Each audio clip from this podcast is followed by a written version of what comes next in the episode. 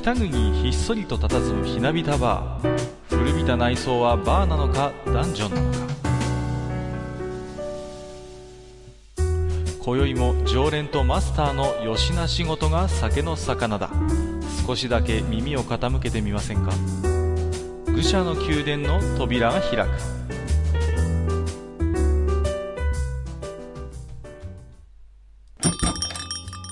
いやマスター今日も来ましたよ。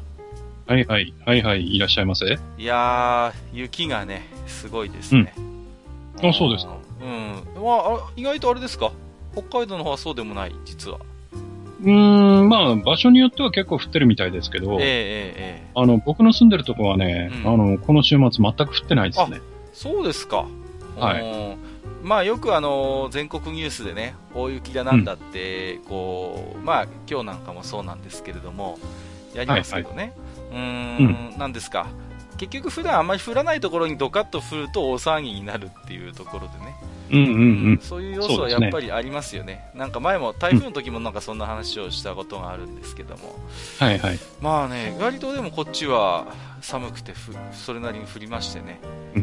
いや、寒さはね、結構厳しいんですけどね、こはい。はいはい。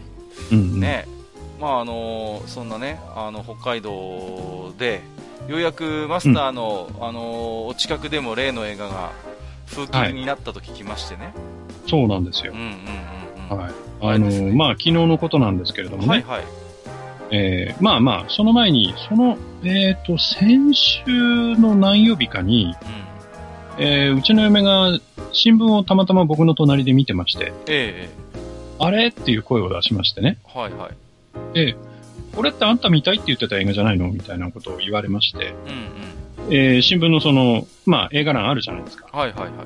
それを見たところ、あの、例の、この世界の片隅にですよ。はいはい。うん。それがね、ええええ。あのー全く、あのー予告というかその上映リストに入ってなかったんですよね。うんうん。ところがそれが突然始まりまして、ほう。で、しかもね、あんまり長い期間やらないっていうことあで、そうですかはいはいはいで、早速すぐね、あの、チケット取りまして、ええええええー昨日見てまいりました。あそうですか嫁と二人で。あ、はい。お二人ではい。あのまあ、私はね、あの前に見て、マスターにもぜひということでおすすめをね、しはいはたのは多分この愚者の宮殿でもお話をしたと思うんですけども、い。うんうんうんじ。ゃあ実際どうですか？ご覧になっていかがでした、いやー、もうね、うんあの、嫁には随分怒られましたね。あそうですか。あの、なんという映画を見せるんだと。うん。なるほど。うん、なんという映画を見せるんだと。うんうん、もう、あの、途中から涙が止まらなかったということでですね。はいあの、出てきた時にですね、まあ、車に乗ってしばらく走ってたんですけど、まあ、え映画の話なんかをしながらね、えはいはいはい。走ってたんですけど、もうずーっとうちの嫁はね、もうんう完全に声が鼻声になっちゃってましてね。はいはいはいはい。はい。かなり泣いたんだなっていうのが、うーん。まあわかるぐらいで。まあ僕もね、あの、そう言いますけど、そ、それなりにね、うんじんわりとやられましてね。うん、いやー、ねやられますよ、本当に。うん。うんやられますね、あれはね。うん。なんて言うんですかね、あのーしメインのあのキャラクターの声優を務めたあのノンさんですか、のんちゃん、はい。ね、あのーもう、もう彼女しかいないっていうぐらいハマってますよね、あのー映画の中で。私はそう思ったんですよね。で、あと、まあ、あの、原作をやっぱ僕は読んでいたので、はい。大体、まあ、筋書きはわかるんですけども、はい、はい。うん、あのね、マスターにもぜひ原作も読んでもらいたいんですけど、原作の空気感みたいなものをね、あのものすごくあの忠実にあの再現してくれてると思います。はい、はい、はい。だから原作をあの読んだ人が映画に接した時にやっぱり、うん、あのこの声優さんはノンさんでよかったねっていう話はよく出るんですけどもね。ああ、なるほどうんうんね。うんまあまあ、まあ、ちなみにあの、はいはいうちの嫁はですね、うんうんあの、原作も出てて漫画があるんだよっていう話をしたんですけど、えええええあの、絶対読まないって言ってました。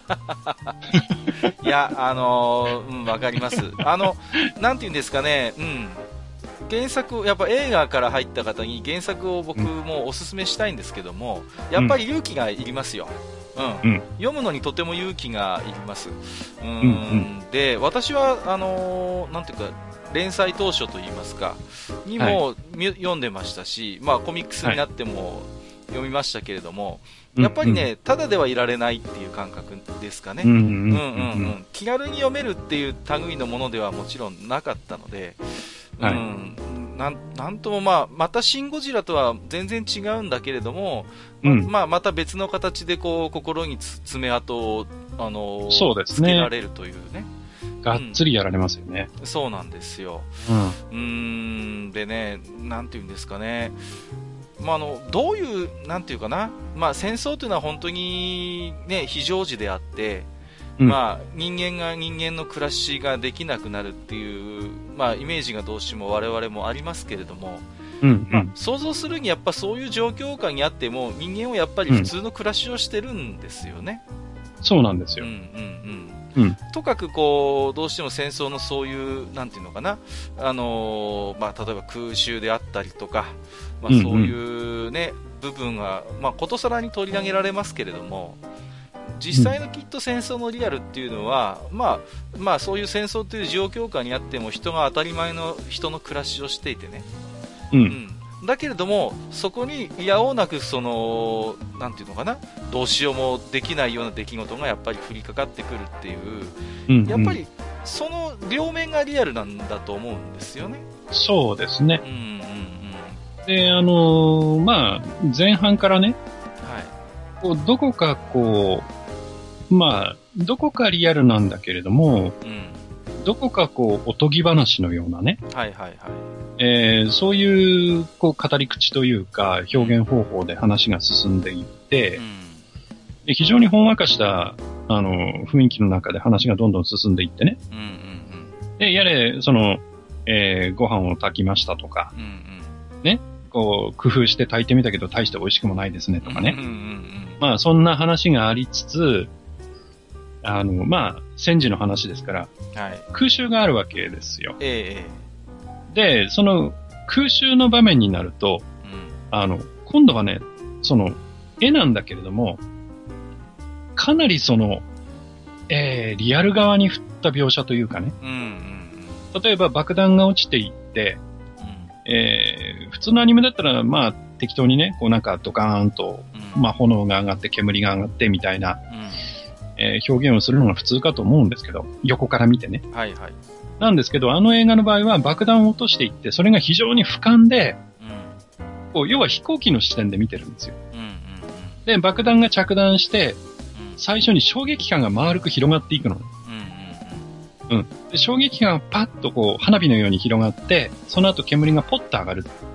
で、それが一つじゃなくて、それがいっぱいその、落ちていくわけです。爆弾いっぱい落としてるから。うん、で、その時に、そ、それまでの前半に見せられた、そのほんわかした家族の生活っていうのが、その衝撃波の中にあるはずなんですよ。しかもたくさん。そうなんですよね。うん、そう。で、そこでね、ものすごく切なくなる。うん、だから、こう、どこの家にも笑いがあって、悲しみがあって、いろんなことがあって、こう、日々の生活を積み重ねてるものが、その上から降ってくる爆弾一つで全部なくなっちゃうっていうね。うんで、そこから人生がコロッと変わってしまう。人生が終わる人もいるし、えー、180度人生が変わってしまう人もいる。で、それが一人二人じゃなくて、その爆弾の数だけ、その、さらにその爆弾の何倍もの数だけの人が下にいて、っていうのがね、こう、とても感じられるんですよね、見てて。はいはい。だからね、もうあの空襲のシーンはね、もう辛くて辛くてね。うん。いや、本当に。はい。なんて言うんですかね、本当に、当たり前の暮らしが奪われるっていうとてもシンプルな、うん、とてもシンプルな部分をものすごい丁寧に丁寧に描いちゃってくれてるじゃないですか。はいはい、だから僕はよく蛍の墓とどうしても比べちゃうんですけども、うん、なんかね、ある種のもう最初からどこか悲劇的なトーンが、あのー、どうしても続いていって、どんどんそれが、こうね、あのクライマックスに向けて高まっていくということではなくて、その、うん、途中のその空襲で奪われていく当たり前の暮らしみたいなものをものすごく地に足がついた描写で 最初に提示してくれているもんだから、うん、ものすごいやっぱり、そこに対してのなんかこう、ショックというかね、うん、うん、ごくごく戦争というなんか知識としてはこういう状況になるんだろうなっていうことが分かっていても実際そういう理屈抜きでただただ辛い厳しい大変だっていうものをやっぱ改めてこう揺さぶられる、そこのやっぱシンプルなうーん強さというかねシナリオとしての、うん、それはやっぱりね私も打ちのめされましたよね、うん、そうですね。はい。もう今日エロゲの話できないじゃないですか。いや、いいんじゃないですかね。あの、エロゲに、まあ、ちょっとつながる話をするとすればですね。はいはい。まあ、あの、主人公が、あの、雨が降って、あの、ちょっと防空壕に旦那様と二人で、雨宿りをして、あの、そこでのキスシーンがあるんですけど、はいはいはい。あそこめっちゃエロくなかった？エロいですね。はい。あそこエロいですよね。うん、うん、あれは、ね、そんなその、うん、うん、あの、直接的にね、うん、その、なんかこう、切った貼ったズッコンバッコンとかそういうのは全然ないけれども、はいはいはい、ないけれども、うん、なんとも言えない、こう、エロチシズムというか、うん、色気というかね。そうですね。あのー、ありましたね、あそこは。切なさっていう感情は、ものすごい実は色気と近いところにあると僕は思ってまして、はいはい。うん、はい、そのなんともねこう言えないその切なさなんですよ、あ彼女の、うん、うん、それってね実はものすごく人間のそういうなんていうかな、うん、性的な部分に僕は近いところに位置してて、切なさが共鳴した時にそこも一緒に震えるというのは、まあ、一つのね、あの、形として僕はあるんじゃないかなとは思ってるんですけれどもね。はい。はい。はい、えー、ということでですね。うん、かなり強引なんですけれども、はい、えー、またね、あの映画の話も時間を取ってしたいなと思いますけども、今日はですね、うん、えー、予告しておりましたように、えー、うん、今年のね、えーと、シリーズということで、えー、何回かやりたいと思ってるんですけれども、はい、えー、シリーズ、その時エロ消しが動いたということでね、えー、まあ、私もこういう仕事をしておりますので、まあ、いろいろと、はい、うん、なんとなく知る機会も多いことはあるんですけれども、うんうん、まあ、数々あるそういう、まあ、エロゲの中でもですね、えー、うん、重要とされるような、えー、そういう作品をですね、まあ、あの、はい、比較的真面目におしゃべりしていこうということで。なるほど。はいはいはい。そんな感じで、うん、えー、今日はですね、その1回目ということで、うん、えー、エルフというね、えー、メーカーが制作しました同級生というソフトについてお話をしていきたいと思いますので。はい、わ、はい、かりました。はい。ということで本日のマスター、よろしくお願いいたします。はい、よろしくお願いいたします。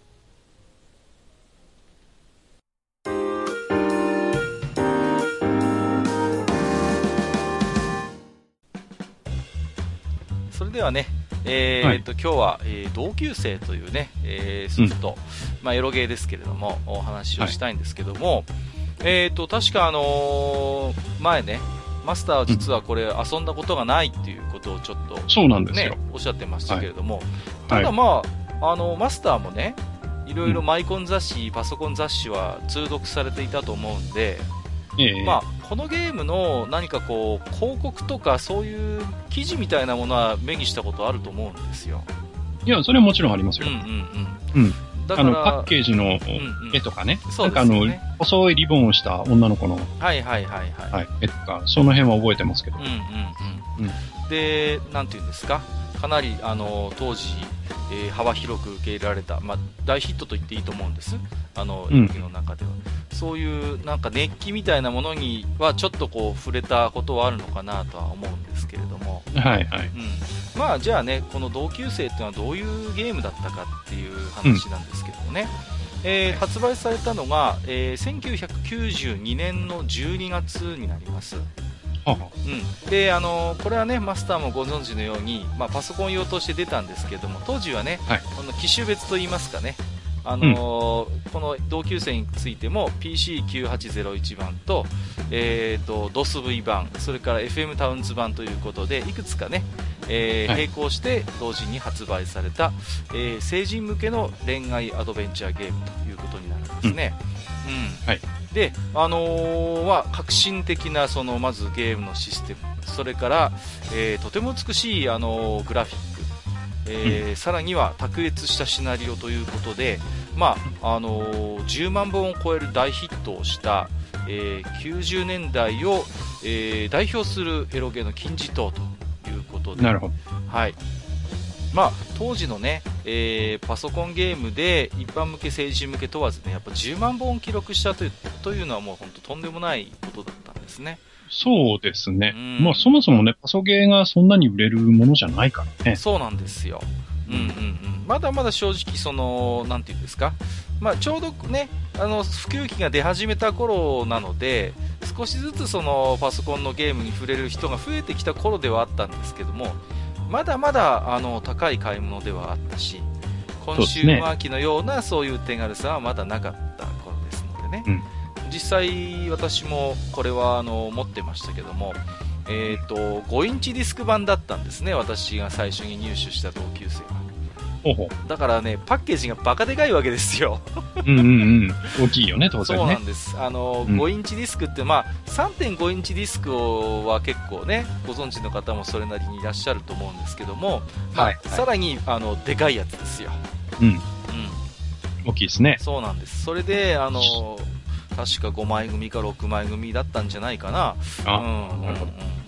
なので、まあ、本当にね、私は近所の電気屋さんでこれを買ったんですけども、うん、パッケージがでかくて目立つもんですからね、うん、はい、ちょっとなかなかねあの家で、えー、隠しておくのが大変だったという。そんな思い出もあるんですけれども、まあえっと、はい、まあね先ほどシステムグラフィックシナリオという話をちょっとしましたけどもまずはね、はい、それぞれの観点でどういうゲームだったか少しねお話ししていきたいと思うんですけども、ええ。ー、とまずシステムなんですけれどもね、えーとまあ、主人公になるまあ男が、まあ、いるんですけども拓郎君っていうんですけどね、はい、えー、うん、一人暮らしのアパートで目を覚ますくだりから、えー、物語が始まります、はいはい、えー、でこのゲームはね、えーと、日にちがかっちり決まってましてそれがね8月10日になるんですね。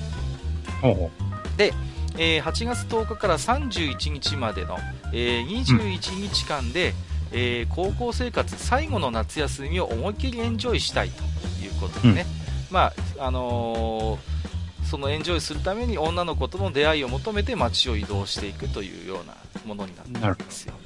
でまあ、それまでに一生懸命アルバイトしてたんでしょうね、えー、それなりに軍資金もあるということでね、いろいろと遊ぶお金もありますと。で、まあ、あのいろんな街のそこかしこで出会った女の子たちと交流を深めて、まあ、それなりの経験もしながら最終的には一中の女の子に告白をしてそれが実ったりあ実らなかったりというような流れだったんですよ。なるほど、うんうんまあ、ですから大きな分類としてはもちろんこれはアドベンチャーゲームに属するものなんですね。うんでまあ、アドベンチャーゲームっていうのはこの頃の90年代のエロゲーにおいても、まあ、よくあるタイプのシステムではあったんですけれどもね、うん。まあ、今でもあのエロゲの中心にはあると思うんです、このアドベンチャーゲームというジャンルが。ただ、ね、はい。うんうんうん。えー、ただ同級生で革新的だったのはその自由度だったんですね、うん、自由、はい、はい、つまりそれまで一本道だったりとか、まあ、多少の分岐は途中にあのあったけれどもっていうようなそういうアドベンチャーゲームと比べてこの同級生ってゲームは主人公自らが街のあちこちにもう能動的に移動していってね出会いを求めていかなきゃいけないというのが、えー、当時としてはとても、あのー、目新しかった、うん。うんうん、そういうシステムだったんですよ。あの今、その話を聞いてるとね、はいはい。まあ、今、今というか、これまでいろんな、その、まあ、ギャルゲーと言われるようなゲームとか、はいはい、恋愛ゲームってたくさん出てて、まあ、ときめきやるとかね、そうですね。今週までいいね。はい。あとはまあ、トゥルーラブストーリーとかいろんなの出出ましたけど、はい。あの、話を聞いてると、その、何月何日の、例えば、午前とか午後とか何時とかに、どこに行く？で、そこに行って、イベントが起きて、女の子と会ってみたいなのっていうのは、今の世の中、今考えるとものすごくその、なんていうかな、慣れ親しんだシステムですよね。うんうんうん、もう当たり前のように、うん、も一つのテンプレートになってるじゃないですか。そうそうそう。いろんなゲームでそのシステム使ってますよね。うんそうそうそう。だけど、それをけ最初に導入したのはこの同級生だったんですよ。なるほどね。はい。ご先祖様ってわけだ。まあ、まさにそうですね。そういう、うんあらゆるそういう恋愛アドバイアドベンチャーゲーム、そういう形式のものの、まあ、うん一番最初にこのゲームが位置づけられると。なるほど。まあ、このゲームが逆に言えば成功したからこそテンプレートにもなったと思うんですよね。なるほどね。まあ、うんですからそういう自由度のあるゲームなので、極論を言えばですね、まあ、ずーっと部屋にこもって、まあ、1日3回フェーズがあるんですけども、まあ、はいはい63回もうベッドで寝てもこのゲームはクリアはできるんですよ。なるほどね。もうひたすら何もしなくても、まはいはいあ、それで8月31日迎えて、まあもちろんバッドエンドになりますけれども、まあそれでもクリアはクリアであると。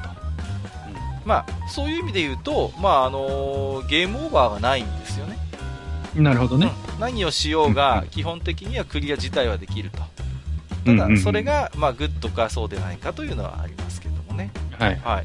で、今、あの、マスターにおっしゃっていただいたように、まあ、うん我々が慣れ親しんだシステムですよ。主人公がうん移動するたびに時間も経過していくと。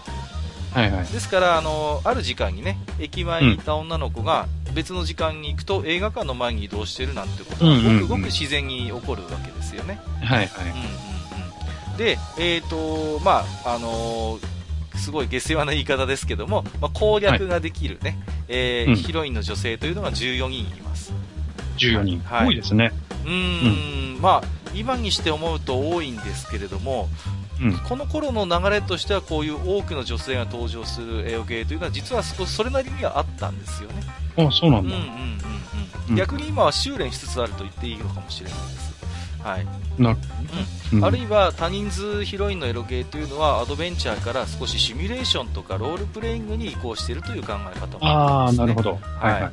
うんうんでまあ、あのよくこれ突っ込まれるんですけども同級生ってソフトなんですけど、同級生以外にも、学校の先生とか行為さんとか大人の女性も登場するんですね、はい。い。いですね。そうなんですよ。いろんなニーズにねちゃんと答えてくれる、でなるほど。そんなね女の子たちのバックボーンつまりそれは生活サイクルであったりとかあるいは趣味、職業ね。そういう、うんまあ、知ることである程度その女の子たちの行動パターンが予想できるということなんですね。なるほど。うん、例えば映画が好きな女の子だったらよく映画館の前にいるとかね。うんうん。そうそうそう。やっぱりね、あのー学校の行為さんだったらやっぱりそういう学校に行けば大体会えるみたいなね、うんうんですよね。ですからそうやって女の子のことを、まあ、自分の意中の女の子を研究して、まあ、頻繁に出会うように自分の行動を決めていくというのも、まあ、一つのゲーム性だったということなんですよ。はいうんまあ、ですから、あのーその辺のなんていうのかな女の子のことをやっぱり情報としてきちんと自分の中でいろいろ予測して動かなきゃいけない。うん。で、まあ、エンディングも攻略対象の14人ごとに設定をされておりまして、まあはい。あのー深く、ね、掘り下げられた人間性のリアルな部分とかもやっぱり体験ができると、まあ、親愛が、ねどんどん高まっていくといろんな側面も見せてくれるということで、まあうん。ですから、あのーね、1回エンディングを迎えても他の女の子とはどんなエンディングが待ってるのかなということが気になって何度もプレイしてしまう、まあ、そういう中毒性があったということですね。うんうんうんまあ、それまでのこういうエロ系の世界だと、まあ、あの一般ゲームも含めてですけど、まあ、よくてエンディングは数種類プラスバッドエンドみたいなね感じが、はいまあ、当たり前だったんですけれどもきちんとそれぞれのヒロインごとにあのエンディングが用意してあるという非常に丁寧な作りになっていたということなんですね。うんあとはね、このゲームにとても深みを与えてくれるのが、えーうんライバルとなる男たちがいるということなんですね。はい。ほうんうん、で彼らもまた主人公同様に、あの14人の女の子たちに接近をして、あのエンディングによってはですね彼らも別の女の子とカップルにカップルになってたりするんですよ。うああ、なるほどうん。うんうんまあうんですからそういう、まあ、ある種の競争性というかあるいは、まあ、あのジェラシーですか？あの、うまあ、とても虫のいい話なんだけども自分は他の女の子と、まあ、を攻略してるんだけどちょっと他にもやっぱり好ましい子とかいるわけじゃないですか。はいはい。そういう子がほ他のそういう男の子とくっついてたりなんかするとなんだよみたいなね。うんまあそういう部分はあのひなんていうか非常にリアルなゲーム性として組み込まれているということなんですよね。うんうん。まあ、ちょっとだけ脱線しますけども、あのこのジェラシーみたいな感情っていうのにものすごい実はこのエルフというメーカー、まあ、具体的にはそのシナリオを書かれた方がちょっとこだわっているところがあるようでして、はい。えー、このゲームのね、あのー、シリーズの最後に位置づけられている、まあ、下級生2というゲームがあるんですけども、はい、えこのゲームはですね、まあ、あの前代未聞で、えー、メインヒロインとなる幼なじみの女の子が、まあ、いるんですけども、はい、えー、ゲーム開始時にはすでに他の男性とですね肉体関係を持っているところからスタートするというですね。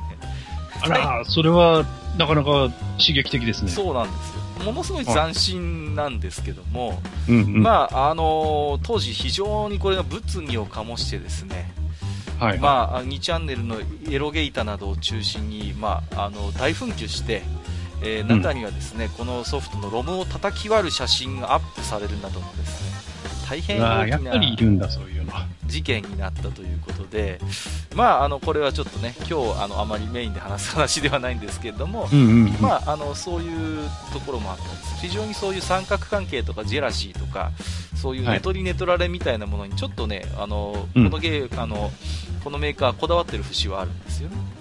うん、はいはい。ちょっと脱線しましたけども、まあ、大まかに言うとシステムがそのような形になっておりまして、はい、次にグラフィックなんですけれどもね、えー、えー、グラフィックについては、えー、ポコタンさんから、えーと、お手紙をいただいておりまして、えーと、ポコタンさん、えー、武井正樹さんの描く女の子はミステリアス可愛い。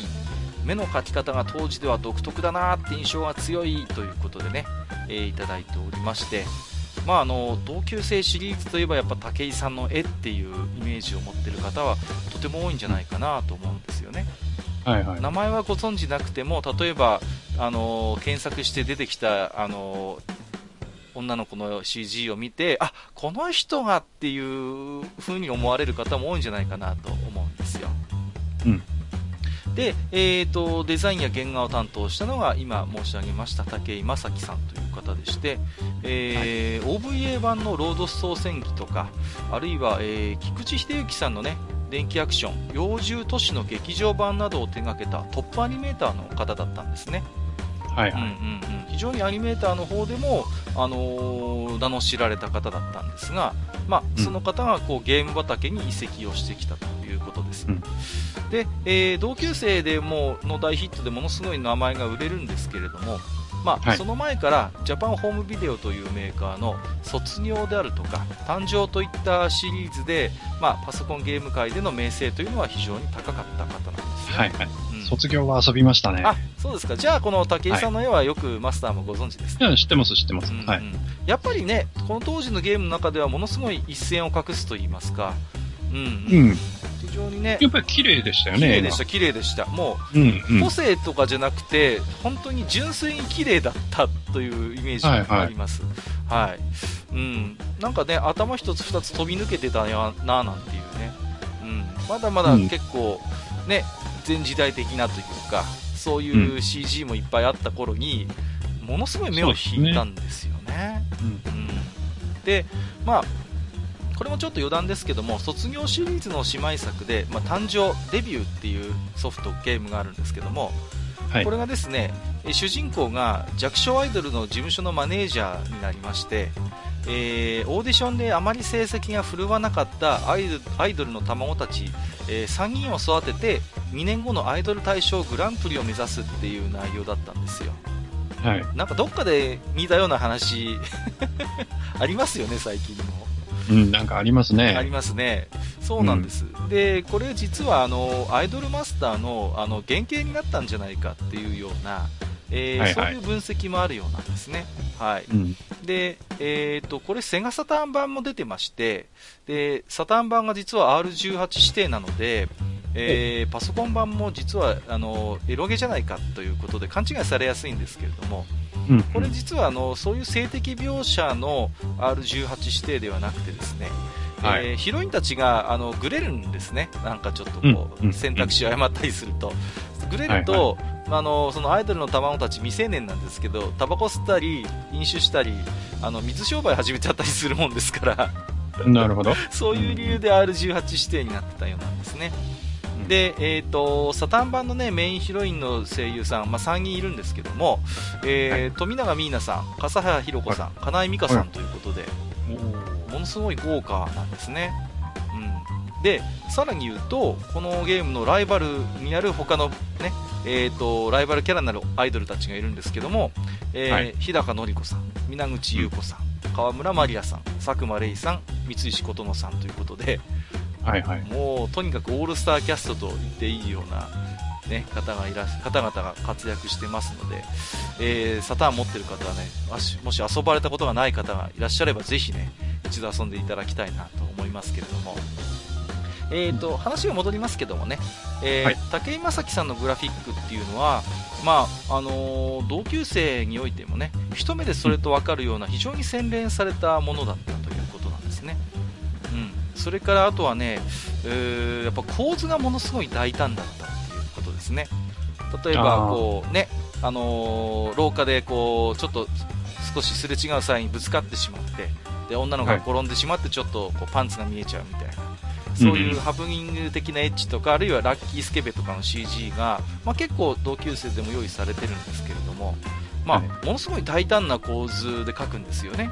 うん、普通はこうは描かないだろうみたいな、うーん、すごいこう、大胆な女の子を斜めに少しこう描いてみたりとか、下から煽ったようなこういう目線で描いてみたりとか、それまでの割とこう、なんていうんですかね、えっ、ー、と、平面的なね、そう、うん、あのデザインだった女の子たちがまだまだメインだったんですけども、ものすごい立体的なそういう描き方がやっぱりアニメーター出身ということで、非常にその辺があの矛盾なくできていたということです。はい、それからあとは、まあね、女の子たちはもちろん愛らしくて細やかな表情の変化などがあってとても大人気になりまして、まあ、ゲームがヒットするとともにですね、えー、90年代前半のこの美少女キャラクターの造形というのを、まあ、この武井さんの CG というのが牽引する存在となったということなんですね。うん、で、はい14人とね非常にヒロインの攻略対象が多いゲームではあるんですけれども、まあ、この後にお話をするシナリオの人物描写の丁寧さとも相まってですね非常にあの個性化が巧みにできていたと。それから14人もいれば、あのー、ね、中には似たようなキャラクターも出てきそうなもんなんですけどもちゃんと丁寧に描き分けて全員を魅力的なキャラクターに仕上げているというのはこれはね見事の一語というほかないんですよ。なるほど、うん、でその後に続くエロゲのやはり長くお手本にされたということなんですね。うん、でこれね今でもそうですけども10人以上そういうヒロイン出すようなゲームで差別化今でちゃんとできているかっていうとねできてないゲームの方が多いですよ。はっきり言って。その辺もやっぱりねあの当時から卓越したやっぱりあの技術を持ってたんですよね。うん。ものすごいクオリティが高かったということです。で、えー、最後に3つ目のキーワードシナリオですけれどもこのシナリオに関連してね、やはりあのまたえー、置き手紙を2通いただいてますのでご紹介させていただきますけれども、えー、谷口香織さんありがとうございます、えー、同級生はサターン版でプレイしました。記念すべき初 R18 ソフトで田中美沙推しでした。美穂と美沙と主人公の三角関係少しドロッとしたような生々しい感情描写にエロにワクテ化していたテンションがだだ下がった思い出です 今思えばしっかりしたいいシナリオの証拠なのかもしれませんということでね。ありがとうございます。うん、そうそうそうね、出てきました。三角関係。よく出てくるんです。このエルフのゲームでは。それから、えっ、ー、と、KIM さんいただいております。同級生、同級生のシリーズの主人公は決してオタクとか引きこもりじゃなくて、バカでも明るくて柔軟で行動力もあり、喧嘩もかなり強い。自分はプレイヤーとして主人公にイライラしない爽やかさと面白さがあって少し憧れすら感じてましたね。音楽も良かった。映画とかよりテキストがいいということでね、こちらもいろいろシナリオに関連して、えーと、おき手紙いただいてますけれども、これもね非常によくわかるんですよね。はい、うん。まあ、なんていうんですかね、非常に爽やかなんですよね、主人公自体もね。うん、そうですはい、で非常にポジティブで、まあ、女の子といろいろね、あのー、デートしてうまくいったりうまくいかなくても、よし、次頑張ろうみたいな感じで、うん、もうすごい前向きなんですよ。で行動力もものすごいあるということでね、うん。あのー、非常に、なんていうんですかね、あのー、爽やか、明るいこう感じですか。あまり暗くドロッとしたような感じではなかったんですけれども、まあ、えーと、少しシナリオの話をしますとね、まあ、最初からシステムで少し話をしましたけども最初からあの時間が区切られている中で、まあえー、濃密な21日間を主人公が過ごすわけですよね、はい、でまあ、それまでね例えば同級生の前にも、えー、ナンパをしてそのご褒美として女性と、まあ、そういう交渉性交渉を持ったりするスタイルのゲームというのは、まあ、実はこのエロゲの歴史においては非常にその初期から見受けられるパターンではあったんですよね。うん、はい東京ナンパストリートっていう、まあ、これも有名なゲームですけどエニックスですね。エニックスそうです、そうです、そうです。あれなんかもまさに、ね、あの、タイトルその通り、ね、あの、うん、ナンパをして女の子といいことをするっていう、まあ、非常にシンプルな動機づけがあるんですけども、まあ、これまでのね、ナンパゲームっていうのは、単純なその選択肢の成否によって、その場で結果が出るというのが、まあ、多かったわけですよ。東京ナンパストリートにしてもそうでした、その場で成功すればそういうエッチな絵が見られるというような仕組みだったんですけれども、まあ、ここにね初めて本格的な恋愛要素というのを持ち込んだのが同級生だったんですね。うん。ですからその基本は選択肢を選ぶというところなんですけども、まあ、あのそれがね即成功、即失敗ということではなくて好感度の上下というそういうパラメータの変化に帰結するのですぐさまこう無夫婦な状況になることはないわけなんですよ。はいはい。うんうん、で好感度があるということで同じシチュエーションで同じ女の子に相対してもそれまでの関わり方や、えー、態度なんかでセリフとかが大きく異なってくるというのが、まあ、特徴だったんですね。まあ、今ではこの辺りね、ときメモでもおなじみになりました、えー、当たり前だったなと思われる方も多いと思うんですけれども、まあ、はい、シナリオを書く立場としてね、これを考えると、うん、これは実はものすごい大変なことなんですよね。うん、めんどくさいですよね。めんどくさいんです。そうなんです。要はその並行して同じシチュエーション、同じ日にその女の子と相対しても違うセリフ用意しなきゃいけないわけですよ。好感度によって。うん、で、しかもそれが、なんて言うんですか？それまでのその女の子とのあの対応の積み重ねの中にあるわけですから、まあ、シナリオを書く上ではそれまでの数倍の文章量を用意しなくちゃいけないんですね、このシステムですと。うん、でそうですね。ここの部分がほぼ矛盾がなくて、しかも14人ものヒロイン格の女の子たちに全部用意されているということでね。ですから私が非常に最初に同級生に触れて、まあ、システムも素晴らしい、グラフィックも素晴らしい、でも最初に私が印象深かったのはそのシナリオのタフさと言っていいと思うんですね。うん非常にタフなシナリオです、うん、でほとんど矛盾も出てこない、これはねすごいことなんですよね。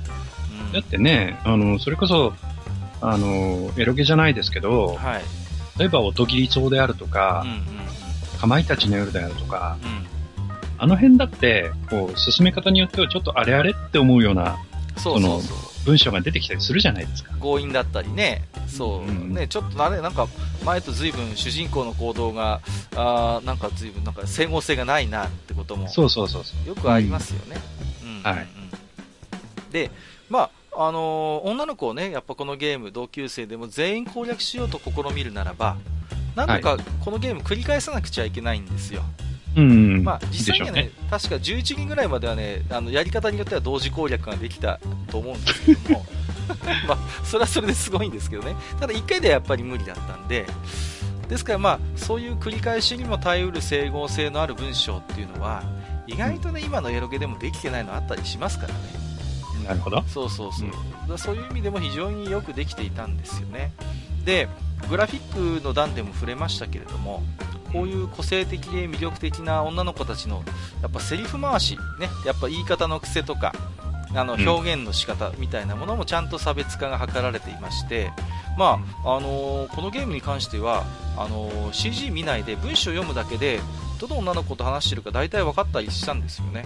えー、うん、そこまでですか？そうなんです。非常に喋り方にも個性がつけられている。とでしかもそれがねあたかも本当に語りかけられているような地に足のついた話し言葉で書いてあるわけですよ、うんうん、で、まあ、これがね、あのー、すごいのは他の媒体に、まあ、あの PC エンジンとかセガサターンに移植されましたけどもその時に、うん、まあ、この文章に声が当てられるわけですね実際、うん、でそれに際してその際してねあまりセリフの改変をしなくてよかったっていうのはこれ地味にすごいことなんですよね。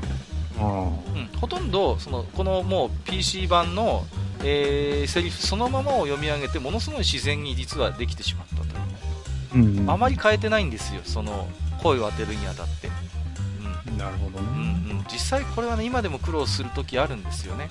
その小説のような形あるいは読み物みたいな形で読ませるんだったら全然問題ないような話し言葉であっても実際にそれに声優さんが声を当てるときにこれはちょっと厳しいですっていう要求が入ることは珍しくないです、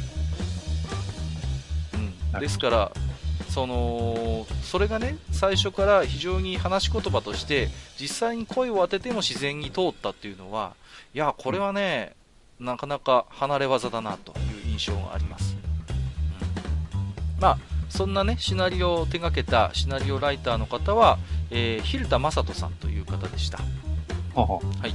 えー、とエルフの、ねえー創業者の中にも名を連ねておりまして、えー後に代表取締役も務めた人物です、えーゲームデザイナーも、ね、一緒にこなしてた方なんですね。で、えーこの同級生というゲームにおいてはシステムもこのヒルダさんが手掛けてまして、まあ、システムとかっちり組み合わさったセリフとか情景描写というのも、まあ、同じ方が手掛けていたゆえのことだなと思われるんですね、うん。で今ではね、まあ、システムとかシナリオというのは非常に複雑化しておりまして運用というのが普通なんですけれども、うんまあ、でもこの同級生の例を見るにねシナリオとシステムというのはやはり、まあ、これは、ね、エロゲーに限らず一般ゲームアドベンチャーゲームであればそうですけれどもやはりあの不可分の関係にあるということを示しているんだろうなと思うんですね。はい。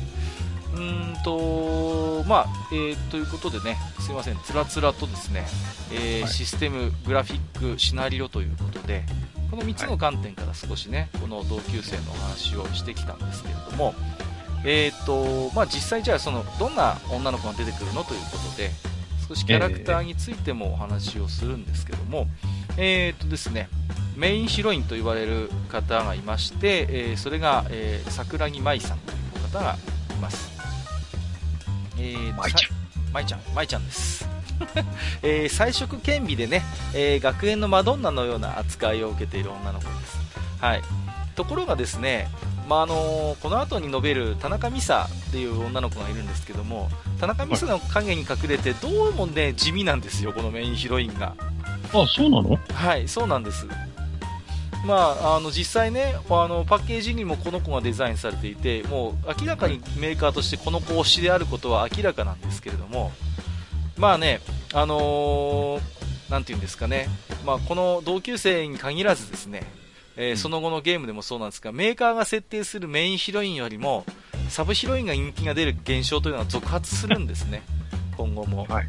うんうん、で、あのですね、はいはい今僕の方で、あのー今同級生ってあの Windows 版がうん、うんうんあの DMM から出てはいはいるんですけど、はいはい。それのパッケージをね、うん。えー今ちょっと見てるんですが、はい。えーその、えっ、と、舞ちゃんですかはいはい。っていうのは当然真ん中にいるこのピンクの髪のはい。黄色いリボンの子ですよね。そうです、そうです。はいはいはい。この子です。ね。はい。まあ、ですから、ね、当然、ね、あのーメインとして押されていることは当時から明らかだったんだけれども、えーとですね、えーあまり人気が出なかった。で、ただ、まあ、やはりメインヒロインで、そして、まあ、あのーピンク、赤系のそういうストレートヘア。で、まあ、彩色兼備という、まあ、その設定は、えー後に藤崎しおりのモデルになったということはほぼ間違いないであろうと言われている。でしょうね。そうなんかその影が見えますもんね。でそうなんですよ、うん、非常に共通点が多いんですよそれから桜に舞というキャラクターはあのーなんていうんですかね多分ときめきメモリアルのやっぱり藤崎しおりを設定する上でかなり参考にされてたことは間違いないんですね、そうですね。確か、藤崎しおりも髪の毛は赤うん、で、そうそうなんです。そうなんです。しかもヘアバンドしててヘアバンドは黄色だったような気がする。そうそうそうそうそう。非常に似てるんですよ、いろんなアイコンも共通項が多くて。はい、うん。でね、あのーまあ、このエロゲーとかギャルゲーにおいてこのメインヒロインっていう設定というのは実は非常に悩ましい問題でもあるんですよ。はい。と言いますのはやはりですねあの万人受けしないといけないっていうところがあるんですね。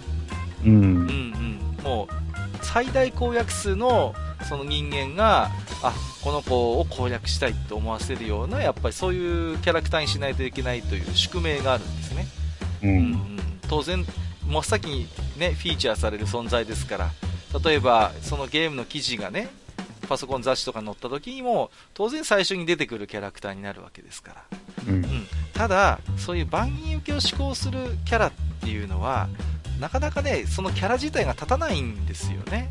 ああなるほどね、うん、ですから、うん、非常に無個性見方によっては無個性に見えてしまうっていうところがあるんですよ、うん、でまああの同級生の影響を色濃く受けたというのはさっきもね今お話しましたけどときめもの藤崎しおりがいますけれども藤崎しおりの場合はまあ彼女の場合は攻略の難しさっていうゲーム性が付加されてると僕思うんですよね。ああなるほどね、うん、彼女の場合ものすごい大変じゃないですか、確かに難しいですね、うん、一番攻略が難しいキャラクターで、まあ、そういうなんていうのかな本当に難易度が高いっていうそういう属性を付加することによってある種そのキャラたちに成功しているのかなとも僕は思うんですよね。うんうんうん、少なくともこの桜木前に関しては他のヒロインに比べて攻略が難しいかと言われるとそんなことは全然なかったんです、むしろシナリオとしてはあの簡単な部類に入るぐらいでして、うん、でシナリオ自体もすごい実はいいんですよね。とても切ないストーリーになっていて、うん、この桜に前のシナリオが僕すごい好きなんですけれども、うん、まああのー、若干ちょっとね次に、あのー、紹介する子にちょっと埋もれちゃってるんですね、うん、で、えーと、このメインヒロインっていうのはねさっきもちょっと下級生2の話をしましたけども非常にあのやっぱあの思い入れを持ってねそのゲームをやる人にとってはねこのメインヒロインの扱いによってはね大炎上してしまうことがあるわけですよ。うん、まあ、そういう扱いの難しさを当のエルフ自身が後に証明してしまったと いうことも言えるんですけれども、なるほど。そうなんですね、うん、それでではあの次にですね、えーと、はい、紹介をさせていただくキャラクターなんですけれども、えーと、はいはい、田中美沙という、えーと、キャラクターがいます、はい、で、えー、とポニーテールが特徴の非常に活発なスポーツ少女という設定なんですけれども、この子がね、人気が爆発するんですよ。で、えっ、ー、と、続編でも唯一ですね、攻略可能なヒロインとして彼女は再登場します。うん。ものすごいね、人気が出たんですよ。で、ぜひとももう一回遊びたい、彼女を出してくれっていうことで、え、再登場を果たすんですね。で、まああの勝ち気な面を見せる一方で、非常に信頼度が上がって仲良くなると、ものすごく主人公に甘えてくるキャラに大変身するんですね。うん、で今でこそ当たり前になりましたけども、えー、ツンデレという属性は実はこの田中美沙から始まったんじゃないかとも言われてるんですよ。なるほどね。うんうんうん。非常にその何て言うんですかこの同級生というゲームがシステムとして親愛度というものを持っていてそのその何て言うんですかねそれが深まっていく中でどんどんその女の子のキャラクターが変化していく。その変化量が最も高いのがこの田中美沙なんですよ、はい、ですからある種その同級生というシステムの申し子と言ってもいいのかなと思うんですね、はい、で私も一押しなんですけれども、えー、なぜかねここになんかメモが追加されてまして、はい、えー、何々、えー、自堕落も一押し。未だにポスター持ってます。ということで えー、そんなことでね、えー、自堕落斎さんもどうやら一押しであるということで、まあ、自堕落斎さんに限らず、でもこの田中美沙を今でも一押しっていう人は多分多いと思いますね。うんうんうん。決してそのメインの扱いを受けているような子ではないんですけども、とても魅力的な、えー、キャラクターです。それから、まあ、あの全員紹介していると、ね、時間がありませんので、えー、かいつまんで説明していきますとあとは、えーと、斉藤真子阿子姉妹ということで、えお姉さんは学校の行為なんですね、はい、ですから保健保健室みたいなところにいるんですけども、うん。はい。うん、で妹さんは駅前の実家兼薬局に勤める、えーまあ、あのそういう美人姉妹ということで、まあね、これも性格とか容姿がすごい正反対っぽい感じなんですけども、えー、深い関係になりますと案外ね共通点も多いなということに気づかされるそういうキャラクターなんですよ。だこれもちょっと面白いんですよね。最初お姉さんは割とねイケイケどんどんな感じなんですね、はい、で妹さんはなんていう非常におとなしくて男の人と手もつないだことがないようなそういう割とウブなキャラクターなんですけれどもはい、ところがあの面白いのがそういう正反対っぽい2人がどんどん深い仲になっていくとああやっぱりこの2人姉妹なんだなっていうことを 思わせる、あのー、だんだん共通点が見えてくるんですよ。なるほど、ね、ものすごいその辺巧みなんですよね描き方がね。うんとお姉さんも妹さんもやっぱりね非常に、あのー、愛情が深いと言いますかあの嫉妬深いところなんかを見せたりなんかしてそれから結構古風なところもあったりしてそういうねパッと見全然似てない姉妹なんだけども年頃になるにあの連れてその辺あやっぱり姉妹だなっていうのは分かってくる。そういう仕掛けがあるキャラクターです、うんうん、この辺も非常に巧みなんですよね。はい。で、えー、それから、えーと、正木夏子っていうキャラクターがいますけどもこの子は駅前のブティックでねアルマイアルバイトに励んでいる専門学校生なんですね、うん。はい、でマンションに1人暮らしをしてるんですけども、えー、これもね検索してみるともうわっと思うんですけどワンレンの髪型ですよ。で、えー、着てる服もボディコンみたいな服よく着てまして まあ、典型的なそのバブル期の派手なお姉さんのそれなんですね、で、まあ、非常に時代を感じさせると言いますか、今見るとなかなかにね、新鮮でもあるんですけれども、まあ、この、ね、夏子さんは、ちなみに小説版ですと、主人公の初めてのお相手となるお姉さんですね。えーと、それからね、えーと、はい、まあ、これパソコンゲームで、後にコンシューマーに、あのー、移植されますけれども、えー、コンシューマー限定のキャラクターっていうのもいるんですよ。あ、そんなのがいるんですか、うん、うん、いるんです、いるんです。それが、えー、桜木京子っていうキャラクターなんですけども、はい、これね、いわくつきのキャラでして、えーとですね、パソコン版発売当初からパッケージイラストにいるのに、はい、ゲームに出てこないっていうことで、あのニフティサーブとかでもそれこそ、えーと、話題になってたキャラクターがいたんですよ。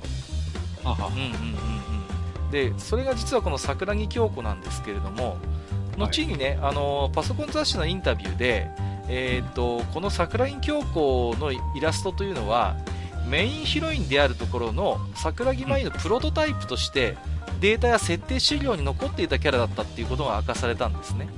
ああ、なるほどね。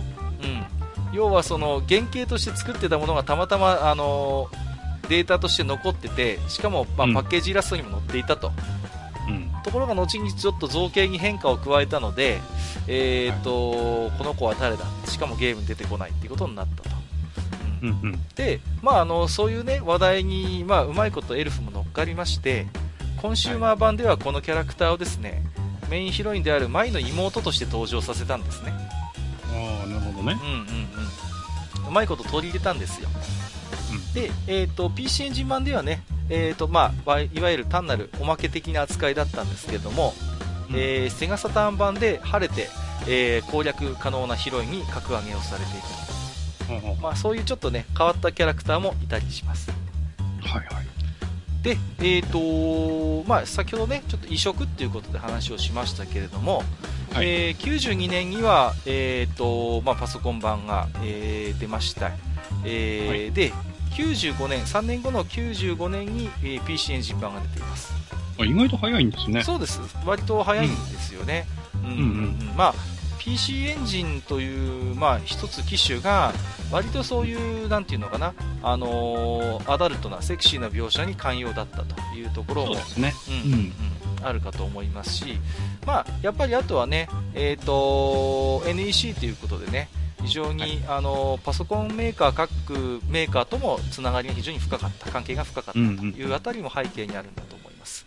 はい、で翌96年にはセガサターン版が出ました、はい、はい、で、えーと、99年に、えーと、Windows 版ということでね、えーと、セルフリメイクする形で再度登場したということですね、はい、で、えー、これ最初に話しましたけれどもパソコン版は機種によって3.5インチディスクが入ってるやつとあのー、5インチディスクのものが、まあ、最初から結構バラバラな規格で出てたんですよね。はいはい。うんうんで、まあ、ものによってはパッケージがやたらでかかったと。で、えー、っと、タウンズはもちろん CD ロムで最初最初から出てました。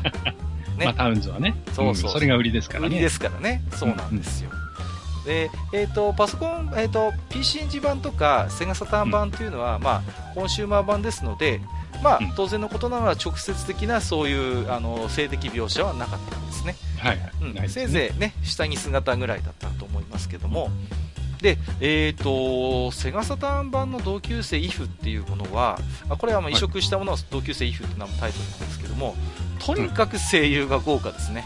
はい。うん。で、女の子たちの声優ももう本当に名の知れた方々がやってますけども、脇を固める男性の声優陣も、古谷徹さんであったりとか、古川敏夫さん、はい、あるいは長井一郎さんとかビッグネームが出てます。そうなんです。そして、えーと、PC エンジン版はエンディングによってはなんと最後に山下達郎の曲が聴けたりするということで。えらい豪華ですね。そうなんです。非常に豪華なんですよ PC エンジン版は。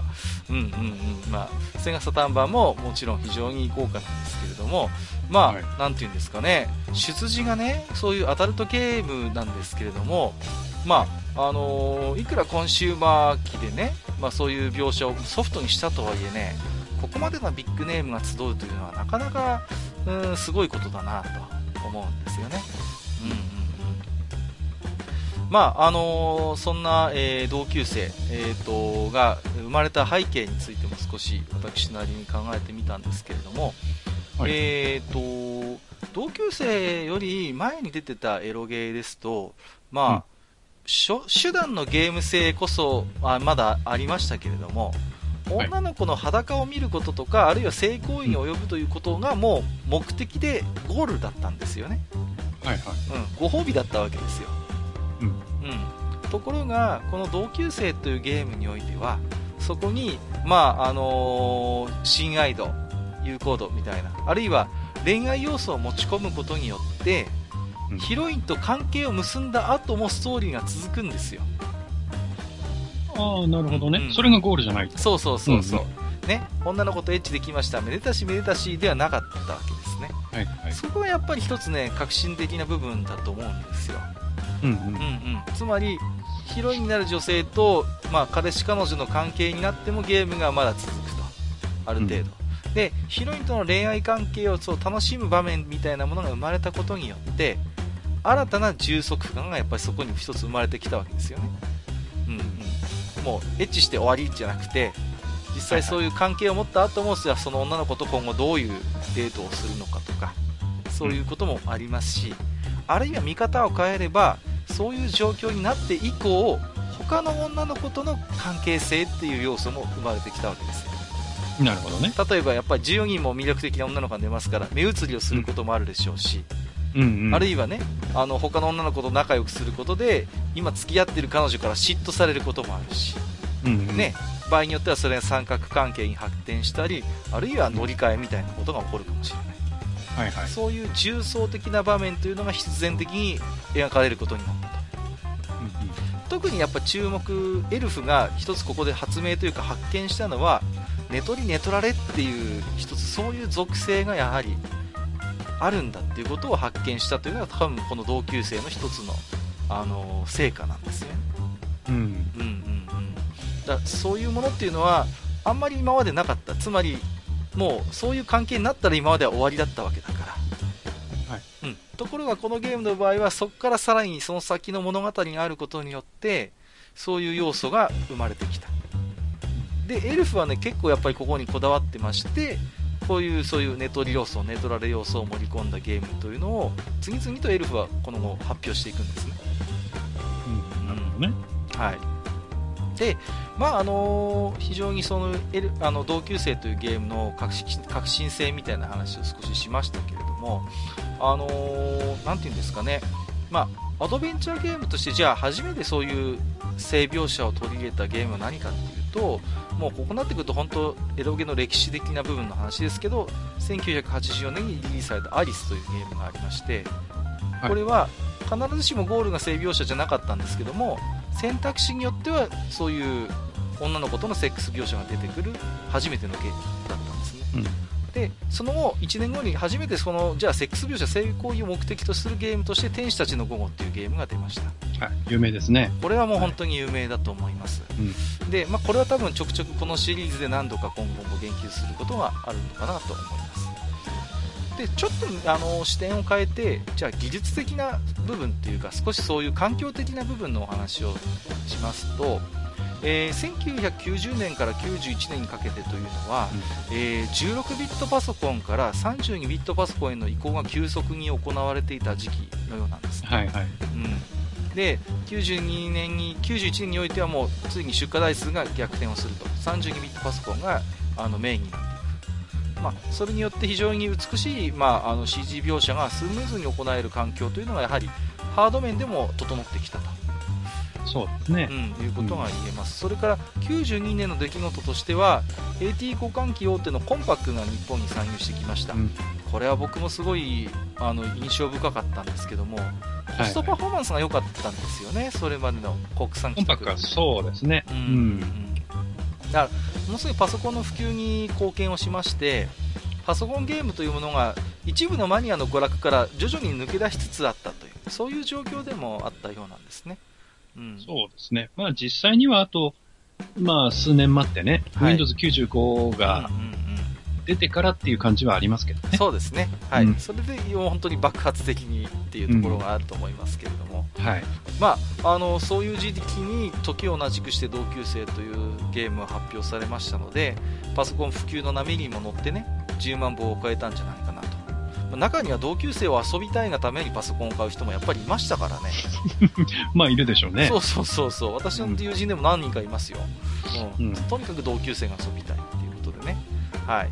まああのー非常にパソコンの進化容量の大容量化というのが、まあ、ヒロインの数とかシナリオのボリュームにもある程度の余地余裕を与えてくれたことによって、まあ、エルフとしても斬新な工夫を取り入れやすくなっていったんだろうなということも思います。はい。で、えー、と今日はね大きくは触れませんけれども、このゲーム人気でしたので続編が出ました、えー95年には同級生2で96年には同じシリーズとして下級生、えーはい。2004年には下級生2が出ましたね、はい。まああのー同級生2はね時間の関係でちょっと今日はねあまり喋りませんけどもいずれはこのシリーズで語りたい1本かなとは思っております。なるほど。はい。で、えーとまあ、そんなエルフの、えー最近の話題ということで、まあうんこれはね本当に最近の話ですけど、2016年にエルフはホームページが閉鎖になりまして、ちょっと話題になりましたね。はい。あそうでしたね。はい。うん。えーとね、一時期はですね、東のエルフ、西のアリスソフトなどと言われましてですね、うん非常に歯を競ったメーカーではあったんですが、えーブランドが、えー消滅することになってしまっ現在はですねエルフの、えー手掛けた、えー人気シリーズの、えー権利が DMM ゲームスの方にですね移管されているようですね。はいはいでえーとまあ、その、えー移管の、えー影響なんでしょう、えーうん同級生アナザーワールドという、まあ、ポーカーゲームが DMM ゲームスから発表されています。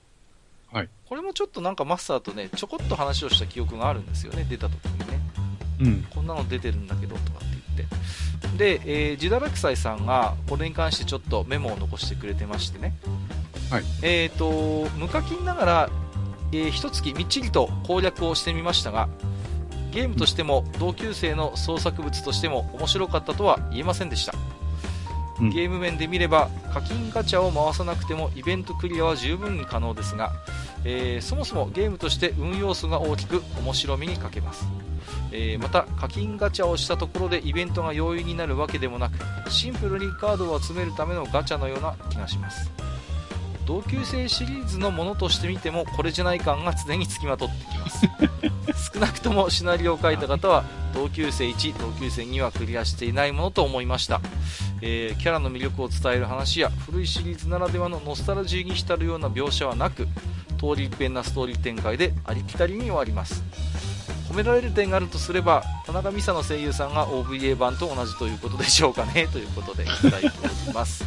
うん僕もね遊んだんですけれどもはい。もうなんか非常に一時代をね築いたゲームのキャラクターとかそういうのを使ってるにしてはあまりにも凡百なデザインといいますか。あそうですか。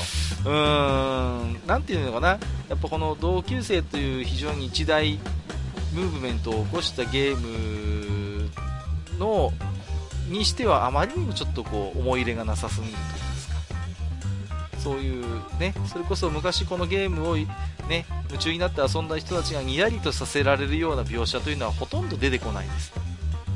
もうですから知らない人が遊べばあこういうキャラクターが出てくる。あそういう普通のあのギャルゲーのソシャゲなんだねみたいなところで終わってしまう、ということで非常になんとか寂しい思いをしていた同級生ファンの方もいるんじゃないかなと思いますけれども、うん、まあ、なんていうんですかね、そういう人気のあったゲームですけども、今説明しましたように、それはやっぱりね、あのシナリオ、してシステム、キャラクター、ね、ビジュアル、そういうものはかっちり組み合わさったできものだったんですよ。その成果だったのに、その中でな人気のあったキャラクターだけを取り出してね、でゲームを作っても、そりゃあね、同級生というゲームが持っていた魅力のおそらく10分の1にも伝わらないのではないかなと思ってます。どうなんでしょう？今後もこの世界観で何か出るのかどうか。まああのあまり期待はせずに 待ちたいと思いますけれども。まあね、もともとのその、まあ今僕もちょっと調べてみましたけど、はいエルフというブランドそのものがね、うん。まあほぼ、まあ分解しちゃってるじゃないですか。そうなんです。はい。だから、その、えータイトルとかのね、えー権利については DMM さんが持ってるのかもしれないけれども、うん。そこにその、元々のエルフの、えー遺伝子を持ってる人たちが集まってゲームを作ってるのは、ちょっともう考えにくいのかなと。まず無理なんだと思います。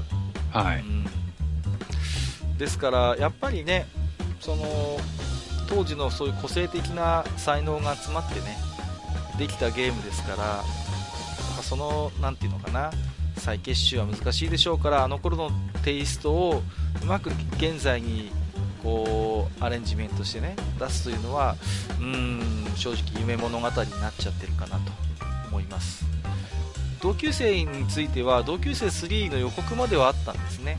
うん、あ、そうなんです。うん、シリーズリリース予定に上がったことはあるんですけれども結局、ん今に至るまで日の目を見ずに出てませんので、うん。うん、まあいろいろとエルフさんの中でもいろいろ事情もあったでしょうし、まあえーエルフという会社がこの後に出したゲームでいろいろ大変なことにもなりましたんでね、まあ、会社としての勢いもどんどんそがれていったんだろうということは想像に難くないんですけれどもね。はいで、えー、と同級生というゲームのね、えーいろいろと魅力についてお話をさせていただきましたけれども、今回ね、やっぱりリスナーさんでもいますよ、あのこの同級生というゲームに反応してくださった方が、うん。で、スケベな連中がはいそうですね、はい。スケベな連中が我々を筆頭として、はい。えーご紹介をさせていただきますよ。はいはい。えー、と、ボドローさんからいただいてます。ありがとうございます。いえー今だとなかなかお目にかかれないもの、同級生のでかい箱とロムですね。フロッピーディスク10枚くらいありましたね。まあ僕はヤングなので知りませんが、知ってるじゃないかよっていうね。絶対現役世代だと思いますけどもね。同級生2がね、本当にフロッピーディスク10枚以上入ってたんですよ。10 1枚だったかな ?10 枚だったかな？それぐらいは入ってましたね。うんうんえーと、KIM さんいただいております。ありがとうございます。同級生、同級生 IF、同級生2などなど懐かしいお話が聞けると嬉しいな、シリーズ期待ということでありがとうございます。今日はちょっとね、時間の都合でなかなか同級生以降のシリーズタイトルについてね、あまりお話ができませんでしたが、ここはまたね、お時間をとって話したいと思いますので、よろしくお願いします。はい。それから、えー謎の蕎麦屋さんから、えー謎のメールが届いてるんですが、これは、はいえーとですね、同級生の、えーソフトの、えーを立ち上げるコマンドプロンプトですね、これはね。あのーこのゲーム、あのもともとナンパゲームは、まあ、あの原理にあるって話をちょっとしたんですけども、はい。それのあのなんていうか名残なんですよね、あのうん実行ファイルの名前がねナンパなんですよ、ナンパかよ。ナンパになってるんですよ。もともとなんかそういうね、もっと女の子が出てくるナンパゲームにしようと思ってたみたいなんですけど、途中でどんどんどんどんその方針が変わっていって最終的にこういう同級生というゲームになったんですが、まあ、その名残として実行ファイルの名前がナンパこれも結構有名なお話です。はい。えっ、ー、と、レリクスさんいただいております。はい、えっ、ー、と、祝60回、えー、いらっしゃい。今日は60回記念にお客さんにプレゼントがあります。えー、海産の漬物石をどうぞ。海産のね、なるほど。えー、はい。カカさん、ハニガさん、60回おめでとうございます。暗黒要塞ことレリクスです。えー、私の本当にどうしようもない小ネタに付き合っていただき、大変ありがとうございました。小ネタを考えるのはとても楽しかったです。あ、60回だからもう終わりなのか。いやいやいやいや。ね、あの、ね、リターンオブイスタに行けばまだ行けますからね。あ、そっち行きますか。うん、えー、同級生について。同級生会とても楽しみにしています。推しキャラは神山美子でした。あ、これは下級生のキャラだ。確信犯ですね。ええ。ーと、ゲームシステムやシナリオ考察後のゲームに与えた影響などは、カッカさんが多分語り尽くしたでしょうから私は思い出話などを少々、えー、当時ゲームに合わせて販売されていた攻略本兼画集は必須アイテムでしたね。本を買うお金がなかった私は友達と一緒にエアコンなしの友達の部屋で汗だくになりながら 攻略表を自作しましたよ。うん。今は攻略ウィキを見ちゃうので、ゲーム攻略って言葉は死語になりましたねえー、同級生のグラフィック面を今の目で見ると当時のヌード写真集や AV から影響を受けたと思われる構図が多く若干体の表情が硬い感じがしましたね。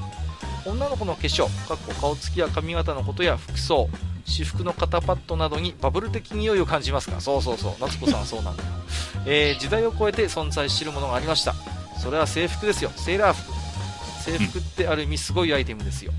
20年以上前の作品なのに制服のデザインは今の目で見てもあまり違和感ないんですよ。今回妻に隠れて合集を見直した時セーラー服の発明的システムに感心しました。えー、カッカさんにはときめもとの類似性、えー、ヒロインのてんこ盛りなのに残念な属性とかについて何か一言あればお願いします。萩谷さんには同級生ではありませんが卒業の実写ゲ実写のゲーム卒業について何か一言あればお願いします。あったねありましたね。えっ、ー、と、ときめもの類似性については、まあ、そうですね、あのー、いろいろとお話ししましたけど、ままあ、本編で触れてなかったことで言うと、やっぱ、なていうんですか、ある程度の数のやっぱり女の子が出てきて、同時並行的に攻略を進めることができる、1人にこう、専念しなくていいっていうんですか、そういうシステム的な共通点も、じゃあ一つ付け加えさせていただければと思いますけれども。はい。はい、本屋さんは実写版の同級生？いや、さすがに実写版はやってないっすよ。うん、当時ちょっとな流れとしてあったんですよね。こう人気が出たゲームは実写みたいな。